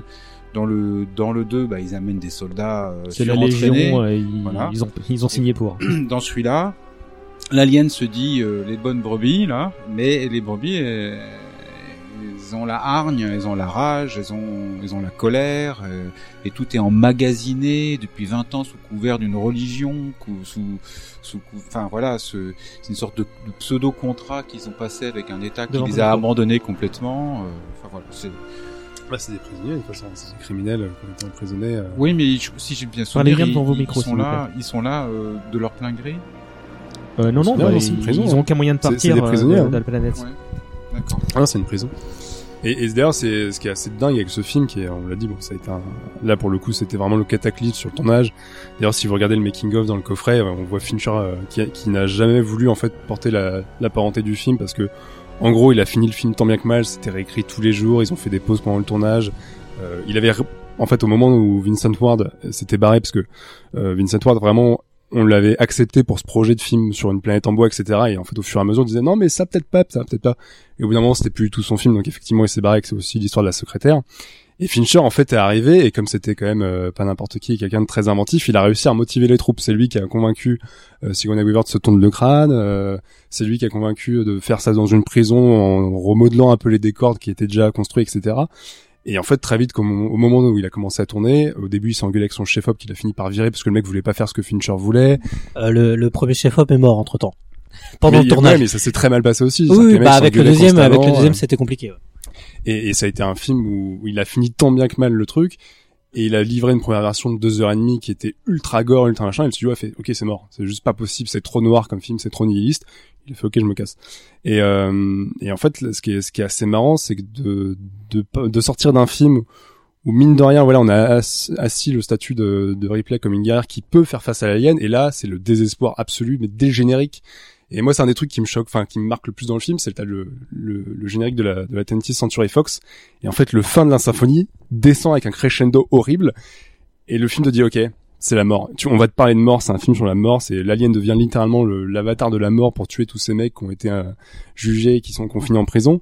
Et euh, effectivement, c'est un film qui a plein de défauts et en plus qui a deux montages, euh, le montage cinéma qui, est- qui a plein de problèmes et la version censée être le director's cut qui colle en fait à ce que Fincher voulait en suivant des Mhm. notes, mais qui a des effets spéciaux pas finis, qui a plein de problèmes et qui est trop long. Enfin bref, c'est un, un film qu'on verra jamais dans sa forme euh, optimale. Et malgré tout, je trouve qu'il y a cette aura religieuse à ce côté effectivement ultra nihiliste plus que jamais, etc. Euh, Et moi, pour le coup, j'aime beaucoup la fin parce que je trouve qu'elle, a- voilà, c'est une vraie fin en fait, euh, Mm. et euh, elle clôt la, la relation entre l'alien et Ripley. Tout ça en fait euh, une œuvre effectivement imparfaite, mais qui apporte mine de rien quelque chose de plus et qui a en fait à soi le, le statut de mythe entre l'alien et Ripley, quoi. Alors, avant de passer la parole euh, aux deux, aux deux, moi, je, je, je, du coup, je conseille quand même le visionnage du director's cut parce Mm. que de tous les, chaque film alien a droit à son director's cut, mais c'est s'il y en a un à voir justement euh, pour euh, bah, euh, euh, comprendre que c'est, un- ça aurait pu être un film différent, un c'est clairement le bordel de- 3 quoi. Ouais. Audrey. Euh, bah, pour euh, répondre aussi donc euh, l'aspect que bah, la production et enfin comment c'était assez euh, catastrophique euh, les changements de réalisateur. Ça se voit beaucoup quand même sur les effets parce qu'on est quand même déjà à une ère numérique qui commence à s'y installer. Et c'est quand même un de un des aliens qui a le plus mal vieilli. Euh, enfin revoir aujourd'hui quand on regarde l'alien euh, qui on voit les effets qui sont mal finis euh, la on dirait de la 3D stop c'est pas voilà. Alors qu'il y a des plans très rapprochés on voit que c'est plutôt de la mécanique où il y a le, le visage de l'alien qui s'approche de de Ripley et qui les ressent fait ah bah je vais pas y toucher. Mais il y a quand même ce contact où voilà il y a vraiment un décalage sur les plans euh, qui vieillissent très très mal et euh, après je pense que quand même dans ce film là on ressent le, premier projet en question parce que c'est quand même un film où dans- dedans on t'explique que c'est déjà un labyrinthe dans la prison et on le ressent parce qu'on a déjà des premières une caméra très active qui est différente à la première vue de l'alien qui court dans l'autre sens et qui va nous retourner euh, en tant que spectateur, dire on est à la place de l'alien en mode chasse qu'on n'avait pas dans le premier en fait.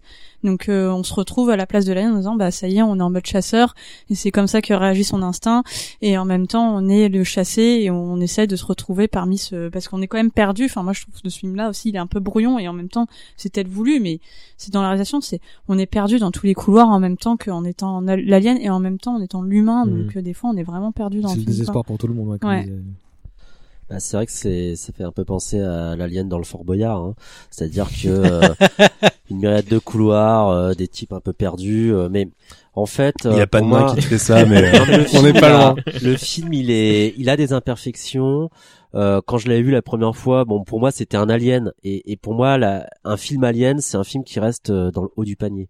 Mais surtout en le revoyant, ce qui frappe, c'est que c'est vraiment un film sur le désespoir pur. Euh, Ripley, qui était, comme tu dis, euh, une guerrière, une battante dans le 2, et même Elle- dans elle le 1, hein. abandonne, elle lâche tout, Et là, elle lâche complètement prise. En fait, elle est, elle- elle est bouffée de l'intérieur. Et on a parlé de ce film comme un film un peu une métaphore sur les années SIDA.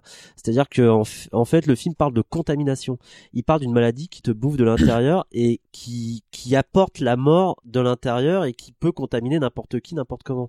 Et vraiment, ça ça se ressent continuellement. C'est-à-dire que c'est un film euh, qui est qui est vraiment. euh, on, on passe de la de de de de, de la rage pure des, des deux premiers à euh, une espèce de je sais pas de résignation quelque chose de très Ouais, très ouais. morbide très inhabituel hein, dans ce genre de Ripley film aussi. baisse les bras à un moment. Elle Ouais, demande ouais, à un des tolards de lui de, de lui prendre le crâne pour, pour pas qu'elle vive la suite et lui dit t'es gentil cocotte mais mais tu vas d'abord nous aider à détruire le c'est- c'est très très étonnant en fait. C'est faut vraiment pas commencer la saga par ce film-là. Pour Ah, moi, c'est un film pas, qui qui qui effectivement perpétue la saga, soit le mythe, tout ce qu'on voudra.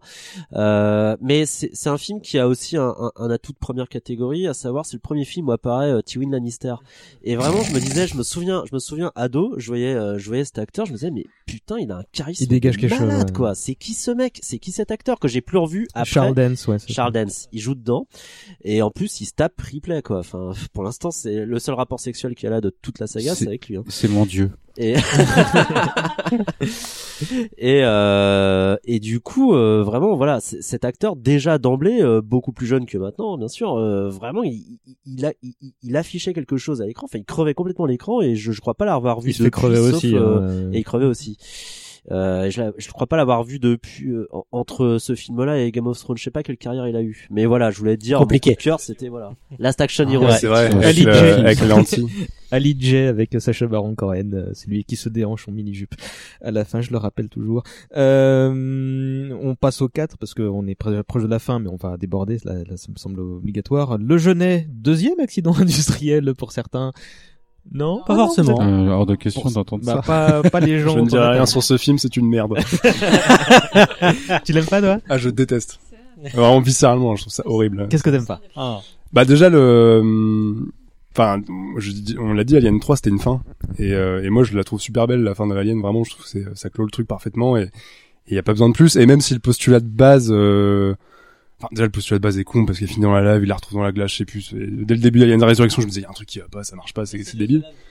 Et, et voilà, et en fait, Ouais. je trouve que ça, Mais sur, sur l'aspect série B, en fait, je peux comprendre que ça fasse triper, mais moi je trouve que c'est un film qui n'apporte pas fondamentalement des bonnes choses à la saga parce que il y a cette fameuse histoire d'hybride que je trouve ridicule au plus haut point. C'est quand j'ai vu un espèce de E.T. défiguré, j'étais ah mais what the fuck, enfin ça part en couille. Et je trouve que c'est un film qui est très vulgaire euh, dans ses effets, dans, dans son écriture, dans sa façon de filmer. Euh, je disais tout à l'heure que pour moi Alien, ça avait été le choc de dire voilà on peut voir un vrai film d'horreur, de science-fiction. euh, mais c'est un truc honorable, c'est vraiment ultra bien fabriqué, c'est de l'artisanat au plus haut point, c'est vraiment des mecs qui, qui filment comme personne, etc. Et euh, pour moi, il y a résurrection, ça redevient de la grosse série B, de la grosse exploitation qui tâche, un peu débile. Alors, euh, si on vraiment on kiffe le xénomorphe, t'as deux trois scènes, je me souviens de la scène sous-marine qui, est- plutôt pas mal.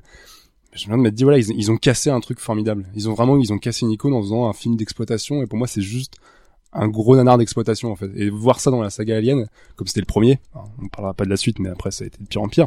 Mais, euh, mais déjà, moi à ce niveau-là, j'étais là, ok, c'est mort, c'est fini quoi. Ah, Avant de passer la parole aux autres, moi, je- euh, il y a Alexis qui a dit merci Joss Whedon parce que c'est effectivement lui qui a, qui a, qui a signé le scénario. Mm. Mais il explique ça dans une interview, c'est-à-dire qu'il voulait pas le faire ce scénario, c'est-à-dire qu'il était missionné et on lui a dit tu ressuscites Ripley et en fait il, il raconte qu'il a balancé plusieurs versions à la poubelle en disant Mm. mais ça marche pas, ça veut pas, ça veut pas, il y a pas de raison que, que ça que ça se fasse.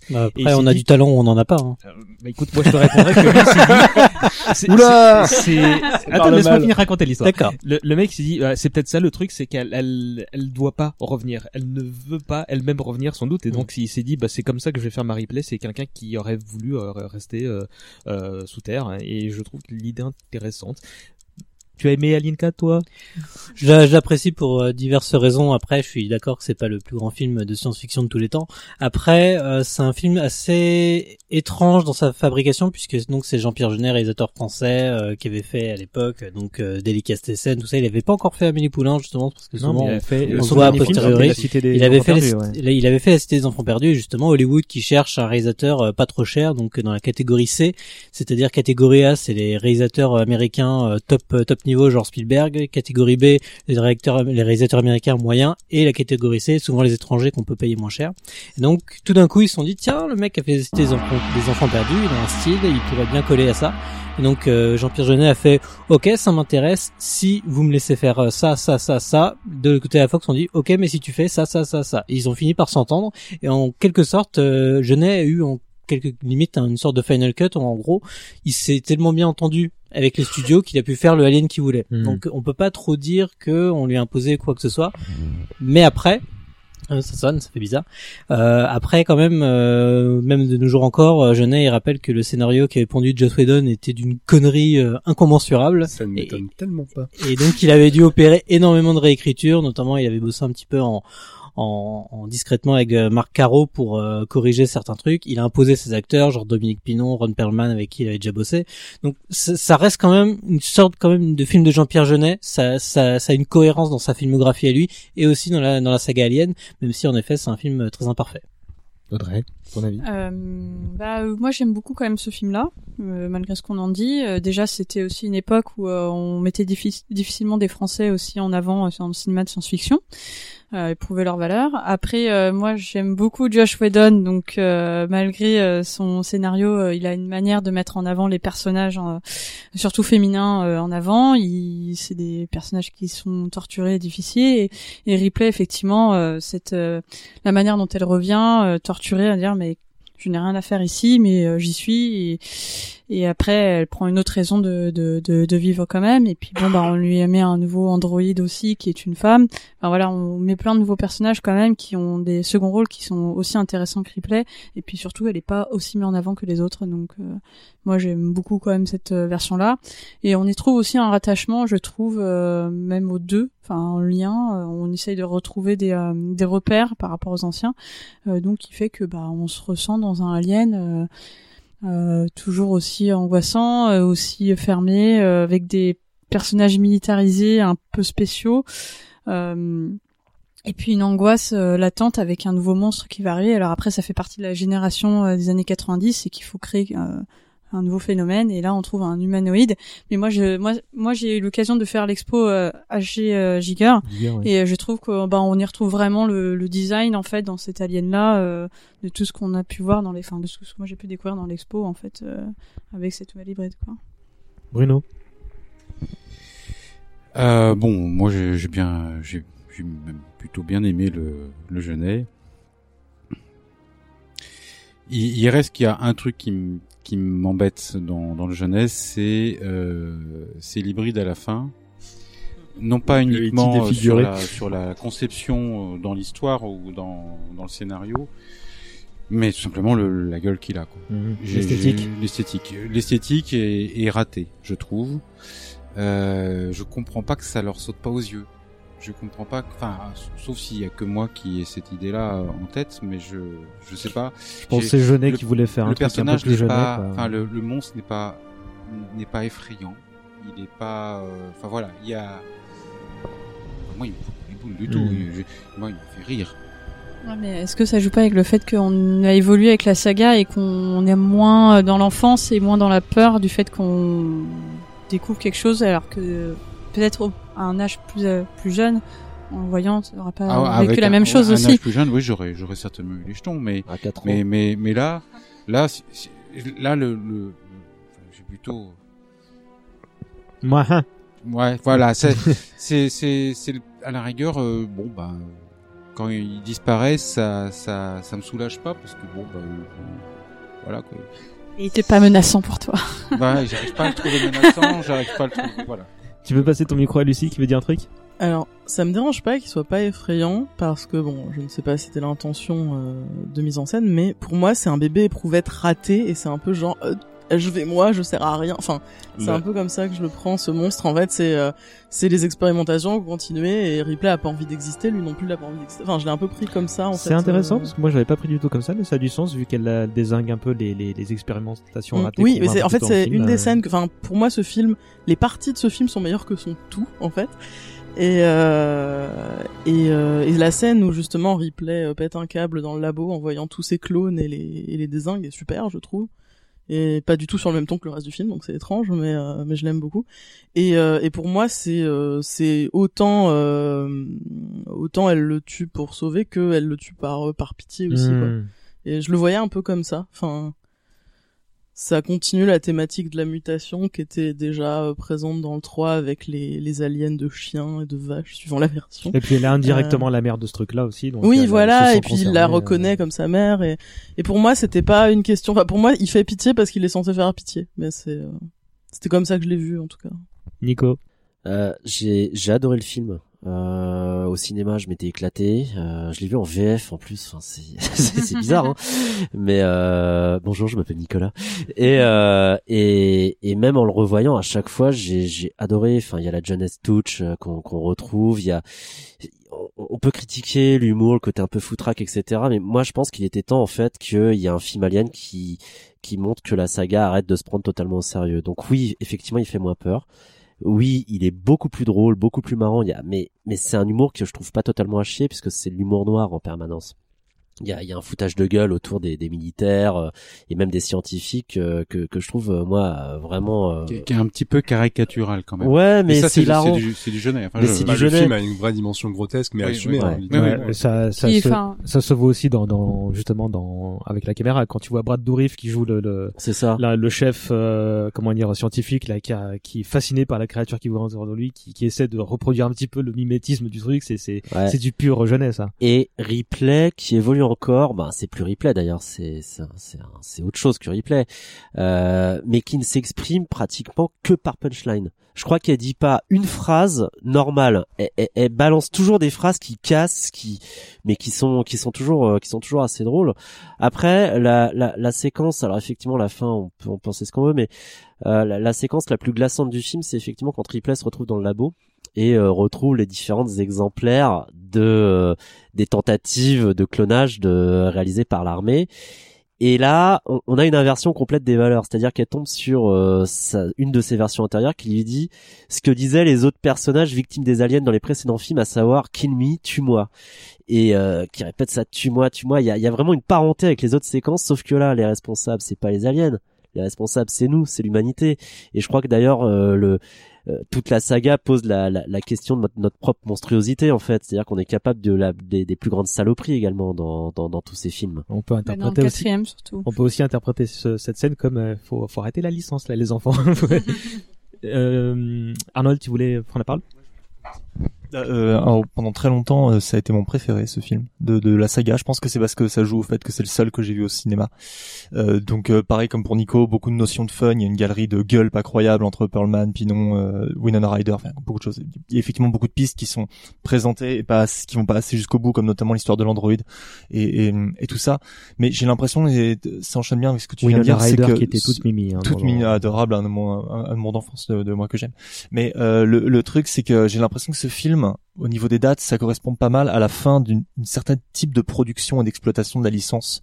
Parce qu'Alien 4, il est aussi maladif sur le fait qu'on surexploite une licence. Malgré tout ce qu'on a pu dire du 3, ils auraient pu s'arrêter là. Bah, qu'on l'aime ou pas, ce film, on peut que constater que c'est on ne voulait pas encore, on ne voulait pas encore renoncer à, à ce qui fait l'emblème d'une saga, donc euh, Sigourney Weaver là en l'occur- en l'occurrence. On aurait pu partir sur d'autres personnages, continuer à explorer cette galaxie, mais c'est peut-être le dernier personnage emblématique qui est revenu pour un ultime épisode avant qu'on se décide à dire faudrait peut-être arrêter effec- effectivement d'exploiter les licences et, et rebooter tout le bordel à l'aune des années 2000 on a commencé à rebooter les sagas à faire des remakes à recommencer des a choses Indiana Jones 5 qui sort bientôt?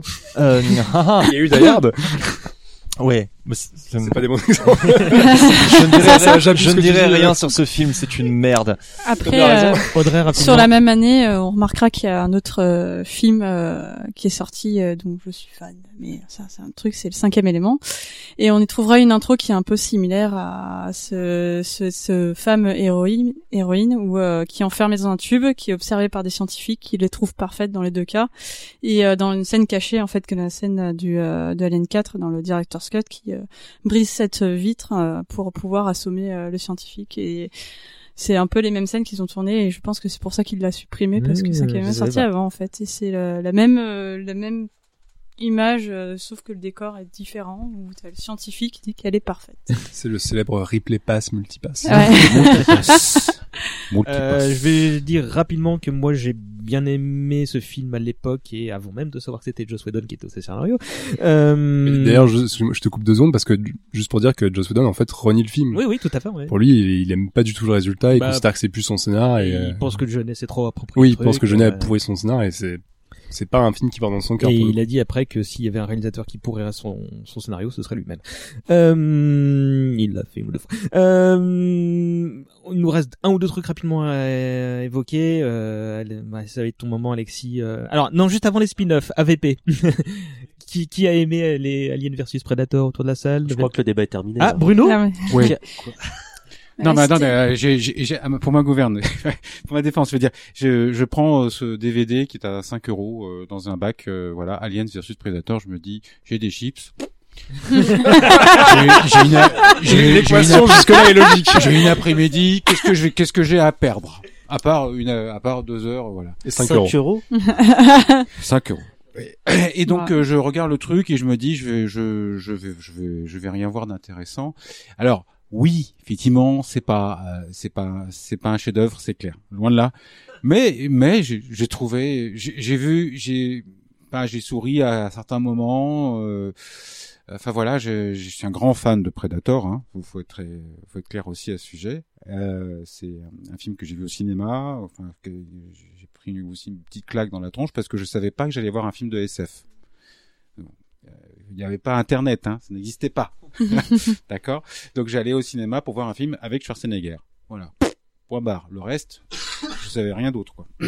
Et tu savais pas que t'allais voir Schwarzenegger déjà se faire péter la gueule. Ah ouais, carrément. Ce qui était déjà à l'époque. euh, mais Il y, a des- y, a scènes mythiques. Non, bon, on pourrait faire un podcast sur Predator. On fera un Oui. podcast sur Predator. Et c'est, enfin, je, je, On aura une occasion j'ai- à la j'ai fin trouvé, de j'ai trouvé, j'ai trouvé le, le film distrayant. J'ai passé un bon Ouais. moment et j'ai fini mon paquet de chips. J'étais très bon. non mais Bah, vraiment, vraiment, j'ai, j'ai Ah. pas, j'ai, j'aurais, j'aurais galéré, enfin j'aurais trouvé euh, chiant de payer, oui, de mettre euh, 10 euros dans un pour le voir au cinéma. Ouais, ça, Bah, c'était je sais moi. pas. J'ai mis 10 euros pour le cinéma, j'avoue.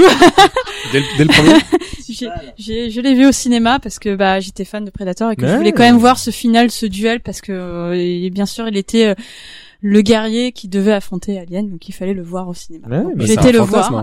Oui, c'est Mais ça, oui, c'était un fantasme mais euh, qui le a coup, été j'ai- réalisé malheureusement pas forcément bien réalisé puisque c'était euh, plus euh, un film d'argent qu'autre Oh, bah, chose. ça a été réalisé par un Voilà. tocard aussi, mais. euh, Mais euh, mais bon après c'était euh, un prédateur. Enfin on voulait tous voir ce, ça en face. euh, Ouais. comment un prédateur va mettre des des baffes à un- alien. L'avantage du, du AVP1, c'est qu'il est un peu, euh, comment dire, rattrapé par. euh, on- quand on regarde AVP2, on se dit bon, 1 il était pas si Ah, mal. il y a vraiment ça, Oui. ouais. Parce qu'il y a un 2 C'est sûr. Oui, un Alien deux. Ah, bah, j'ai encore chips. Requiem. Là, pour le Oui. coup, Requiem, c'est. Et en, et en plus, Horrible. il y avait une hype où les, les euh, comment dire, qui partaient de, de, de loin parce qu'on disait non mais vous inquiétez pas, ça va pas être le même film. Là, on va vraiment faire un truc fun. euh, Et les on va, bandes faire un, on va vraiment faire un truc gore et, et tout, la euh. bande annonce vendait du rêve vraiment, Ouais. sauf que la bande annonce montrait toutes les quelques séquences sympas du film et c'était une catastrophe. Ouais, euh, c'est- c'est- Hmm. Requiem, Je c'est vois horrible.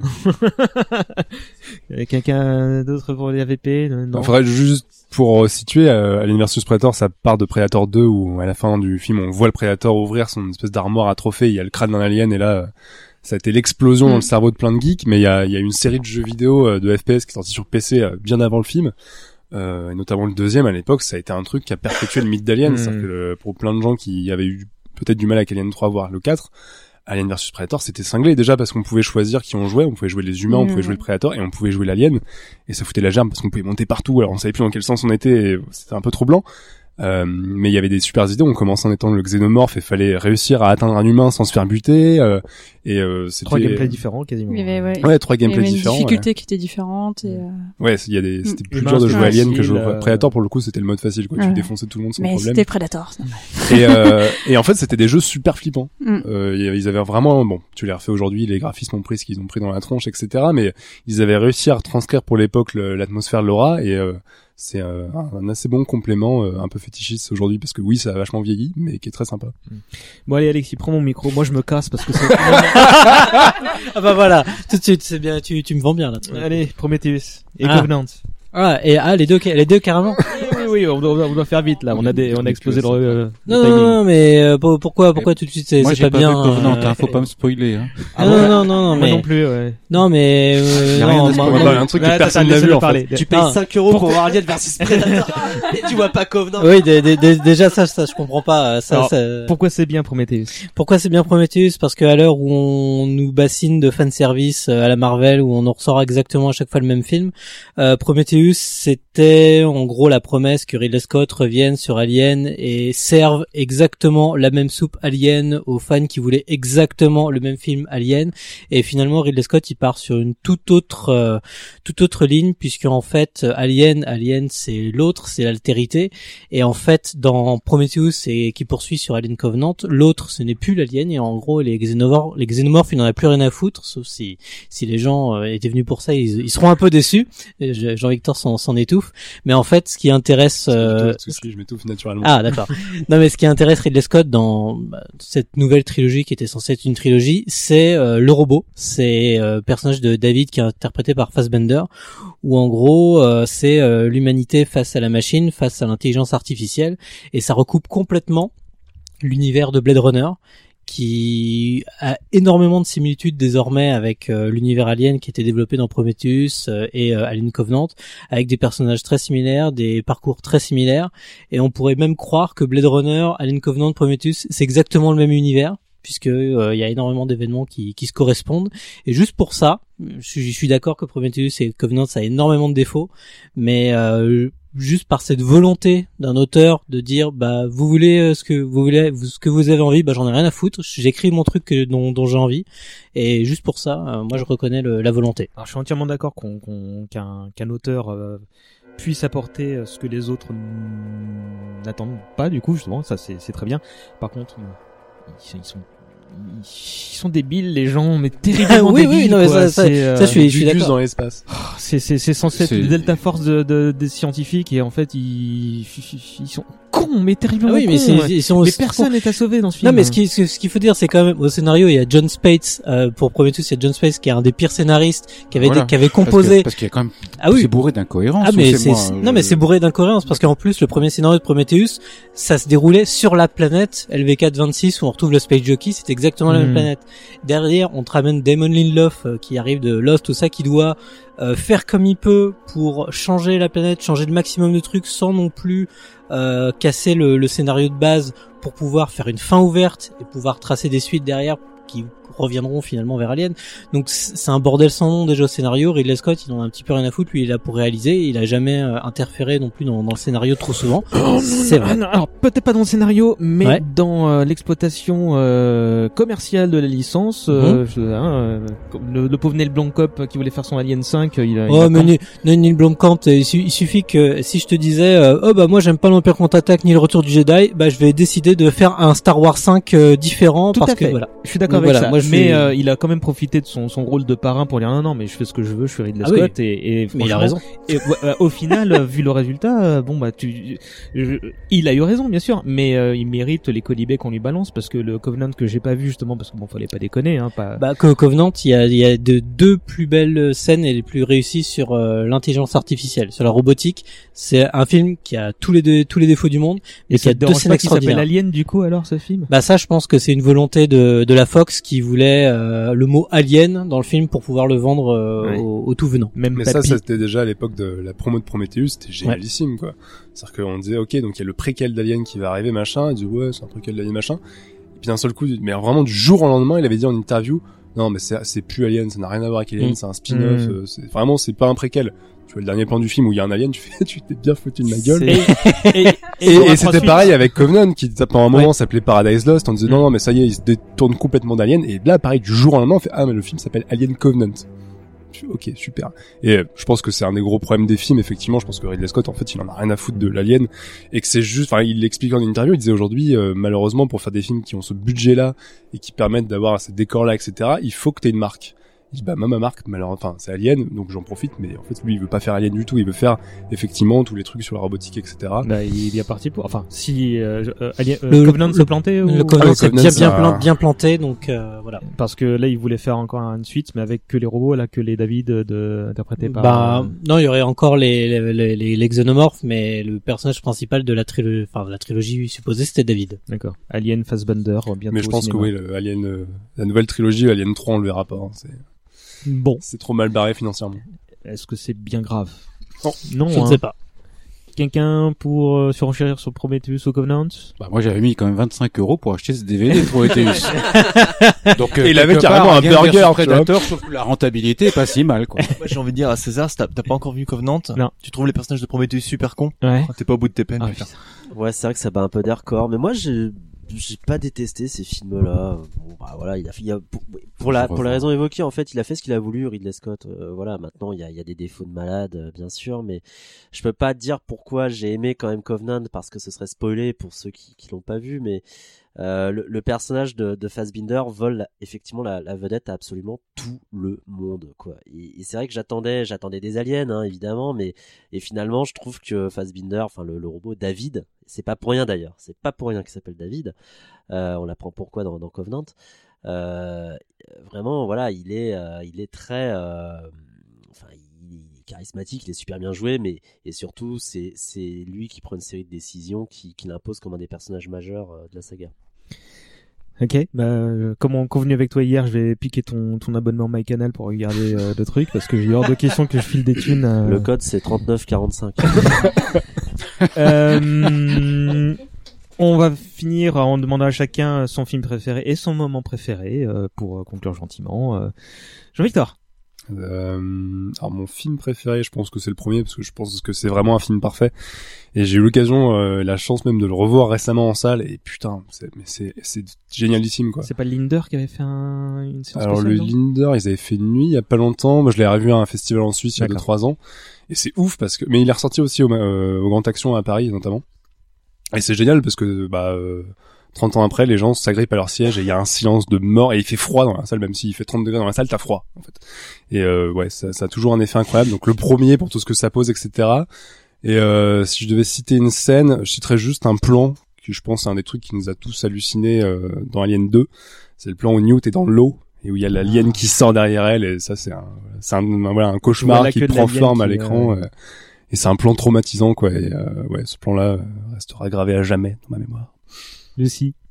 Euh, je pense que c'est le premier aussi. Euh, parce qu'il est vraiment euh, très très bien. Enfin, il fonctionne tellement bien en fait. euh, et aussi parce que je me souviens moins bien du 2 présentement. Donc.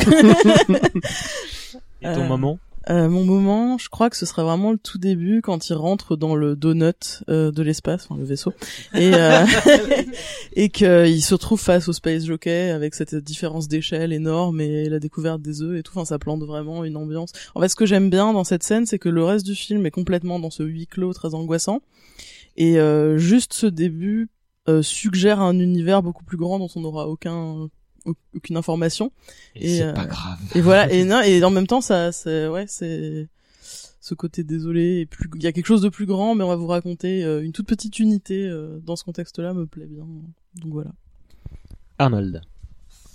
Autant je suis en pas moison comme euh, comme vous deux sur le premier, hein, parce que c'est un film matriciel, hein, tu l'as bien dit, mais mon préféré vraiment, ça va être le deuxième. Et la scène préférée, bah, quand ils sont tous dans la cafette à la fin avec euh, Michael Bean, Bill Paxton, euh, et que les aliens n'arrivent pas, et puis bip bip bip bip bip bip, bip, et que finalement, bah, on lève les yeux au ciel, et ils sont peut-être là, puis euh, avec ce, ce, ce, ce zéro musique, pareil, le, le petit regard de, de replay qui fait le tour de la, à 90 vers la caméra, sans pareil, le, pas la moindre de, moindre de, moindre note de musique, puis euh, les violons qui, qui sont super glauques au moment où on voit la, la première ligne euh, arriver. Puis voilà, ça, ça reste au gros choc. euh, pas, pas peur, mais fasciné, ouais. Tension, ça va être euh, le mot de la fin pour euh, la saga Alien pour moi, je crois. Bruno. Alors, juste avant, je voudrais, je voudrais vous remercier parce que j'ai appris des tas de choses ce soir et je vais forcément avoir un regard différent sur les films que je vais revoir encore parce que j'avais besoin d'une petite excuse. Ben voilà, je l'ai. Euh, le 2. Le 2 parce que c'est le premier que j'ai vu euh, au cinéma, parce que j'ai voilà, j'ai amené toutes euh, plein de choses et, et puis la scène, bah c'est c'est c'est le qu'Arnold a, a décrit parce que bah, moi j'ai encore en tête et je l'ai refaite 150 fois. Et je la trouve que je trouve que c'est la scène la plus flippante du cinéma Ever. ever. Ouais. Merci. Julien? Euh, alors ça va être difficile, mais je pense que je vais, je vais rester sur du classique, le premier, euh, qui est vraiment pour moi mon préféré. C'est pareil, c'est, ça va être l'occasion ce podcast de, de revoir les quatre. Mais je pense que mon classement restera toujours le 1, 4, 2, 3. Et euh, pour la scène, je pense bah, un peu euh, comme Arnold, mais sur le premier, la scène de fin où on croit que c'est fini, mais il y a toujours un petit... euh, et c'est le joueur de fin qui est aussi génial qu'Atroce. Et Je me disais, il y, a, il y a bien un connard qui va faire un top. c'est tombé sur toi. mais, euh, mais ce que je vous propose, c'est que on- je le diffuserai. euh, On, on va le faire entre nous en off, le, le top, et, euh, et on va le diffuser. Nico. Bah le top c'est Alien Non. versus Non. Predator 2. Ton préféré. Non, non, le, mon préféré c'est Alien 1 et euh, d'ailleurs euh, les mes, mes deux séquences préférées parce qu'il y en a en fait il y en a deux. Elles viennent du 1 c'est-à-dire que la, la première séquence préférée c'est vraiment la toute fin quand elle est dans, dans la capsule de sauvetage et que la, la séquence est complètement haletante. Je crois me souvenir d'ailleurs qu'elle halète elle respire hyper fort. Enfin c'est extrêmement flippant c'est c'est super douloureux. Euh, mais l'autre séquence que j'aime beaucoup du 1 c'est euh, c'est lié à une, euh, une petite phrase du, du droïde H qui, qui, qui fait un trait d'humour en fait, qui leur balance. Bon, je voudrais pas vous, je voudrais pas vous mentir sur vos chances, mais bon, euh, condoléances quoi. Et c'est un mélange d'humour cynique, mais tellement glaçant, tellement flippant quand on voit effectivement euh, qu'ils, que leurs chances de survie sont nulles, que, que j'adore. Vraiment, voilà. Mais le, le 1 reste à tout jamais le, le, le meilleur film pour moi. Et mais ça reste une saga où pour moi tous les films sont très bons. C'est une des très rares sagas cinématographiques où en ce qui me concerne tous les films euh, se valent presque en fait. Et tous différents. Voilà. Euh, bah moi je vais rester sur le 2 puisque c'est aussi le premier que j'ai découvert et puis surtout c'est un des premiers films euh, en étant jeune où on voit quand même une héroïne, une guerrière donc c'est quand même une image de femme forte donc après très peu de femmes euh, ce soir présentes et je pense que c'est quand même important de le souligner. Et puis Je euh, fais mon possible pour avoir un, pourcentage important, mais euh, et, euh, mais voilà, c'est une belle saga avec donc euh, aussi effectivement qui se qui se valent sur ch- chaque film. Et bah en termes de scène, effectivement, euh, moi je reste quand même sur cette scène où euh, qui face à la reine alien, elle euh, perd pas de sang-froid et qui montre que bah, cet extraterrestre a un- une sorte de ressentiment, a quelque chose aussi à faire valoir. Et euh, puis bah toute l'histoire avec euh, Newt quand elle s'échappe, effectivement, il y a de très belles scènes de, de, de cauchemars qui se dessinent autour aussi et qui rappellent bah, à ce moment-là, quand on est enfant, qu'on le découvre, on peut être à sa place. Enfin, en tout cas, moi, voilà. Alexis. Bah, comme j'ai dit tout à l'heure, Alien a eu le huitième passager, euh, déjà parce qu'il y a un chat. Hein, on n'a pas fait le point là-dessus, mais de, Ar- de base. Arnaud m'avait dit, parle du chat, putain. Voilà. Voilà. Hommage à ce, à ce connard de charroux. Exactement, à Jones le chat. euh, On en a pas parlé, mais c'est un personnage important. Il est là dans le 2 aussi. Hein. Euh, oui, mais après on, on l'esquive du scénario. euh, je pense que James, euh, il a eu du mal à le diriger. Enfin bref, non. Et puis toute ma scène préférée, c'est toute la scène d'exploration justement du fameux space jockey, du moment où ils sortent du vaisseau, du, où ils sortent de la, la, la- la capsule du, du Nostromo, jusqu'au moment où John Hurt se chope le, le facehugger euh, de, de, de- qui sort de l'œuf et hop euh, sur l'extérieur, on entend juste le vent et on ne sait pas ce qui s'est passé et juste ça, c'est mortel. que de scènes cultes. Bon, moi, je l'ai dit tout à l'heure, hein, c'est le 2, et euh, et il y a, y a tellement de, de scènes cultes euh, qui, qui, me rendent dingue euh, cinématographiquement parlant, parce que je je l'ai dit tout à l'heure, tu te rends compte que c'est c'est c'est ça le septième art, quoi. Mais si je devais en choisir qu'une, bah c'est ne la touche pas, sale pute. Ou là, tu dis, t'as t'as déjà fait plusieurs, euh, comment dire, boucles, t'es en plein roller coaster, et il te manquait que ça pour te faire dire, ok, ce film, c'est le film le plus cool de l'histoire, quoi. Et euh, c'était bien, euh, encore une fois. Euh, je, je, je pense que la question se pose pas. Est-ce que, que est-ce que ça se vit bien comme saga? Je crois qu'on a tous envie de se refaire l'intégralité de la saga. L'intégralité. Et, et faut, dire, euh, veux un 4 faut bien insister, faut bien insister et dire aux gens que euh, si vous voulez les revoir, n'hésitez pas à mettre 20 balles dans le coffret Blu-ray parce que la- le travail de restauration qui a été fait est absolument monstrueux. Le premier a l'impression que ça a été tourné hier, c'est dingue. Et, euh, et les bonus sont ouf. Vraiment, les making of sont toujours super travaillés et on apprend plein de trucs. Et c'est Super vraiment, intéressant, ouais. C'est vraiment un super beau coffret et l'écran est parfait pour ces films-là, quoi. Bon, bah, j'y manquerai pas. Bah, on va tous euh, t'imiter. De toute façon, on va tous euh, faire ça d'ici peu. Euh, on a explosé notre temps, mais c'est pas grave parce que c'était super cool. Euh, on va évidemment conclure euh, bah, l'instant promo dont on parlait tout à l'heure. Euh, Audrey, donc on Oui. peut le dire, le licorium. Le Licorium et le Drink Doctor. Donc, euh, le Drink Doctor qui est une petite brasserie euh, classique avec une décoration un peu euh, herboriste, donc où on prend soin bien des gens en tant que docteur et euh, cache dans son sous-sol un bar à cocktail qui s'appelle le Licorium. Donc comme un speakeasy où là on, on rentre vraiment dans le domaine euh, des euh, petits cocktails maison, produits frais et on prendra très bien soin de vous aussi avec dégusté euh, sans modération. Est-ce qu'il y a un ça- cocktail qui est inspiré d'Alien? Pas actuellement, mais il y a des shots qui existent qui ont effectivement inspiré, euh, qui Le existent sang dans les classiques. Bah, moi, je te- Effectivement, qui s'appelle le Brain Alien, euh, qui est effectivement vert au balèze. Moi, je te conseille existe. la Jouvencelle. Euh, alors, je, je, je, Alors oui. vodka, framboise et plein d'autres petits trucs. ou pas Non, Non, non, c'est euh, très, ben, en fait, c'est une thématique un peu vaudou aussi et sorcellerie. Enfin, voilà, l'icorium, euh, c'est un peu les, les sorciers modernes et anciens. Donc, euh, la jouvencelle, c'est bien sûr première personne que tu sacrifies. mais, euh, non. C'était a- mon premier choix. Voilà. Mais c'est une euh, Mais, putain euh, d'expérience gustative. hein. Le, le deuxième au rhum dont j'ai oublié le nom était Death euh, Black Spot. était super différent, mais dans les deux cas, je, je regrette pas. Donc le Licorium, l'adresse c'est? Euh, on- 11 rue Saint-Denis, à Châtelet. donc en plein Paris. N'hésitez pas à aller le voir du mercredi au dimanche, c'est ça? Mercredi au samedi. Au ouais. samedi. Et euh, donc vous, pouvez retrouver le, le, le bar sur les réseaux sociaux, Facebook, Twitter, Oui, directement sur Instagram ou sur Facebook. Bruno, on te retrouve euh, dans le 10e arrondissement, euh, bah ici, euh, Pas très loin d'ici. dans la dimension fantastique, assez cette- souvent. voilà, à côté de voilà, je- j'encourage les gens à venir à cette, dans cette librairie quand même, trouver plein de choses super intéressantes. hein. Et il ne- ne- ce n'est même pas un instant promo forcé, c'est c'est Ah vraiment, il est vraiment c'est- client. C'est un euh, appel du cœur, il n'y a pas de problème, on est bien accueillis et on trouve ce qu'on veut.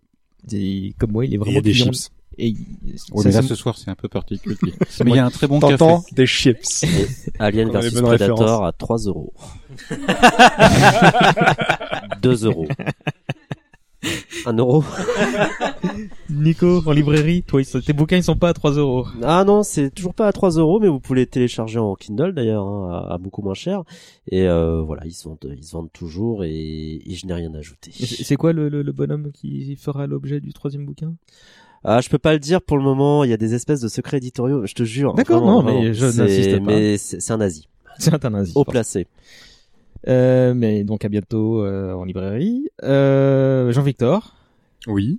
Où est-ce qu'on te retrouve On peut me retrouver sur le site cloneweb.net euh, où j'écris euh, des critiques de temps en temps et où euh, encore plus de temps en temps je fais des, vidéos un peu thématiques. La dernière qu'on avait sortie c'était au mois de janvier sur George Miller, le réalisateur de Happy Feet, Mad Max et Babe où j'expliquais pendant 30 minutes, donc voilà, faut prendre le temps, que en fait les trois films racontent littéralement la même histoire. Voilà, donc euh, Et si, et ça a beaucoup de sens. malgré le fait qu'il y a un, un des pingouins qui dansent et en face un mec en voiture qui, qui se bat contre des types un peu foufous. Et moi, je conseille aussi la vidéo que tu as fait sur le cinéma interactif. Oui. Qui était vachement bien. Euh, Et on fait des podcasts aussi, on, on parle pop culture en buvant des bières, un peu comme ici. à l'Happy Hour avec Marc, Alex et euh, Mathieu qu'on salue tous les trois et que à reviendront sans doute ici à un moment ou un autre. Et Alexis, Oui. revue et corrigée donc. Très bientôt, le mois prochain, euh, trimestriel euh, sur euh, Cinéma de Patrimoine pour avoir euh, toutes les dates, euh, toutes les infos sur tous les films ressortis euh, depuis euh, de- depuis des années en version restaurée, toute belle, toute propre. Comme quoi, il n'y a pas que des vieux films euh, et que euh, ça fonctionne toujours. Donc premier numéro euh, mi-juin euh, 2018. Et du coup, si on n'a pas participé au Ulule, on peut quand même retrouver le magazine en s'abonnant quelque part ou en le trouvant. Oui, oui, on pourra s'abonner directement sur le site euh, ou en tout cas, on fera une liste des librairies dans lequel euh, le premier numéro sera disponible. Super. Euh, quand j'ai oublié personne Non, bah merci le public, euh, Lucie, euh, Arnold, euh, Julien encore une fois, euh, merci mon choubidou euh, pour euh, nous avoir prêté ta backroom. Euh, sinon, moi c'est 16 bas sur Twitter. Vous, sinon, vous recherchez pas trop vieux, tout attaché sur les réseaux sociaux pour suivre l'actu du podcast, les prochains sujets, etc., etc. On se quitte en musique. Qu'est-ce qu'on écoute? Ah, C'est compliqué. ouais. C'est- c'est- C'est Swim. On peut, ah, si, si, on peut mettre le War Theme de Aliens. La musique de fin avec le, chrono de James Horner qui est un truc incroyable. Oui, je fais la musique aussi. ça vous, ça Avec vous la, va avec la bien. rythmique super marquée. Beau morceau de fin. Eh ben, écoute, c'est parti. C'est un de ses meilleurs titres. Eh bien, ce sera ça. On se retrouve dans 15 jours. euh, alors, exceptionnellement, je vais pas annoncer le sujet euh, précis du, du, du prochain podcast pour euh, garder la surprise. Je vais juste vous dire qu'on va s'aventurer dans un nouveau type de, de sujet euh, qui sera un peu moins culturel. euh, on va aussi parler d'événements marquants à partir de la prochaine fois, à petite dose. hein. Je vous laisse deviner quel événement se tiendra dans les prochains temps pour déduire le sujet. Julien, une dernière fois encore merci. Je rappelle la Dimension Fantastique 106 rue Lafayette dans le 10e arrondissement. Merci à tous, c'était super et à bientôt. Ciao. Ciao. Salut. Ciao.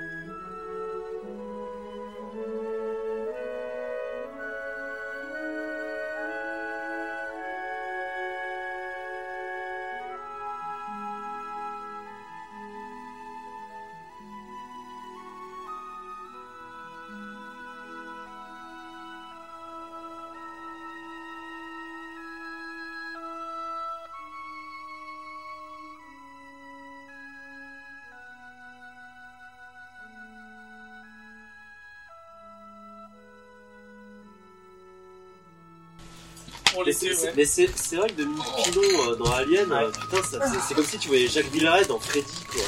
C'est t'as pas fini sa grammaire jeune rouge.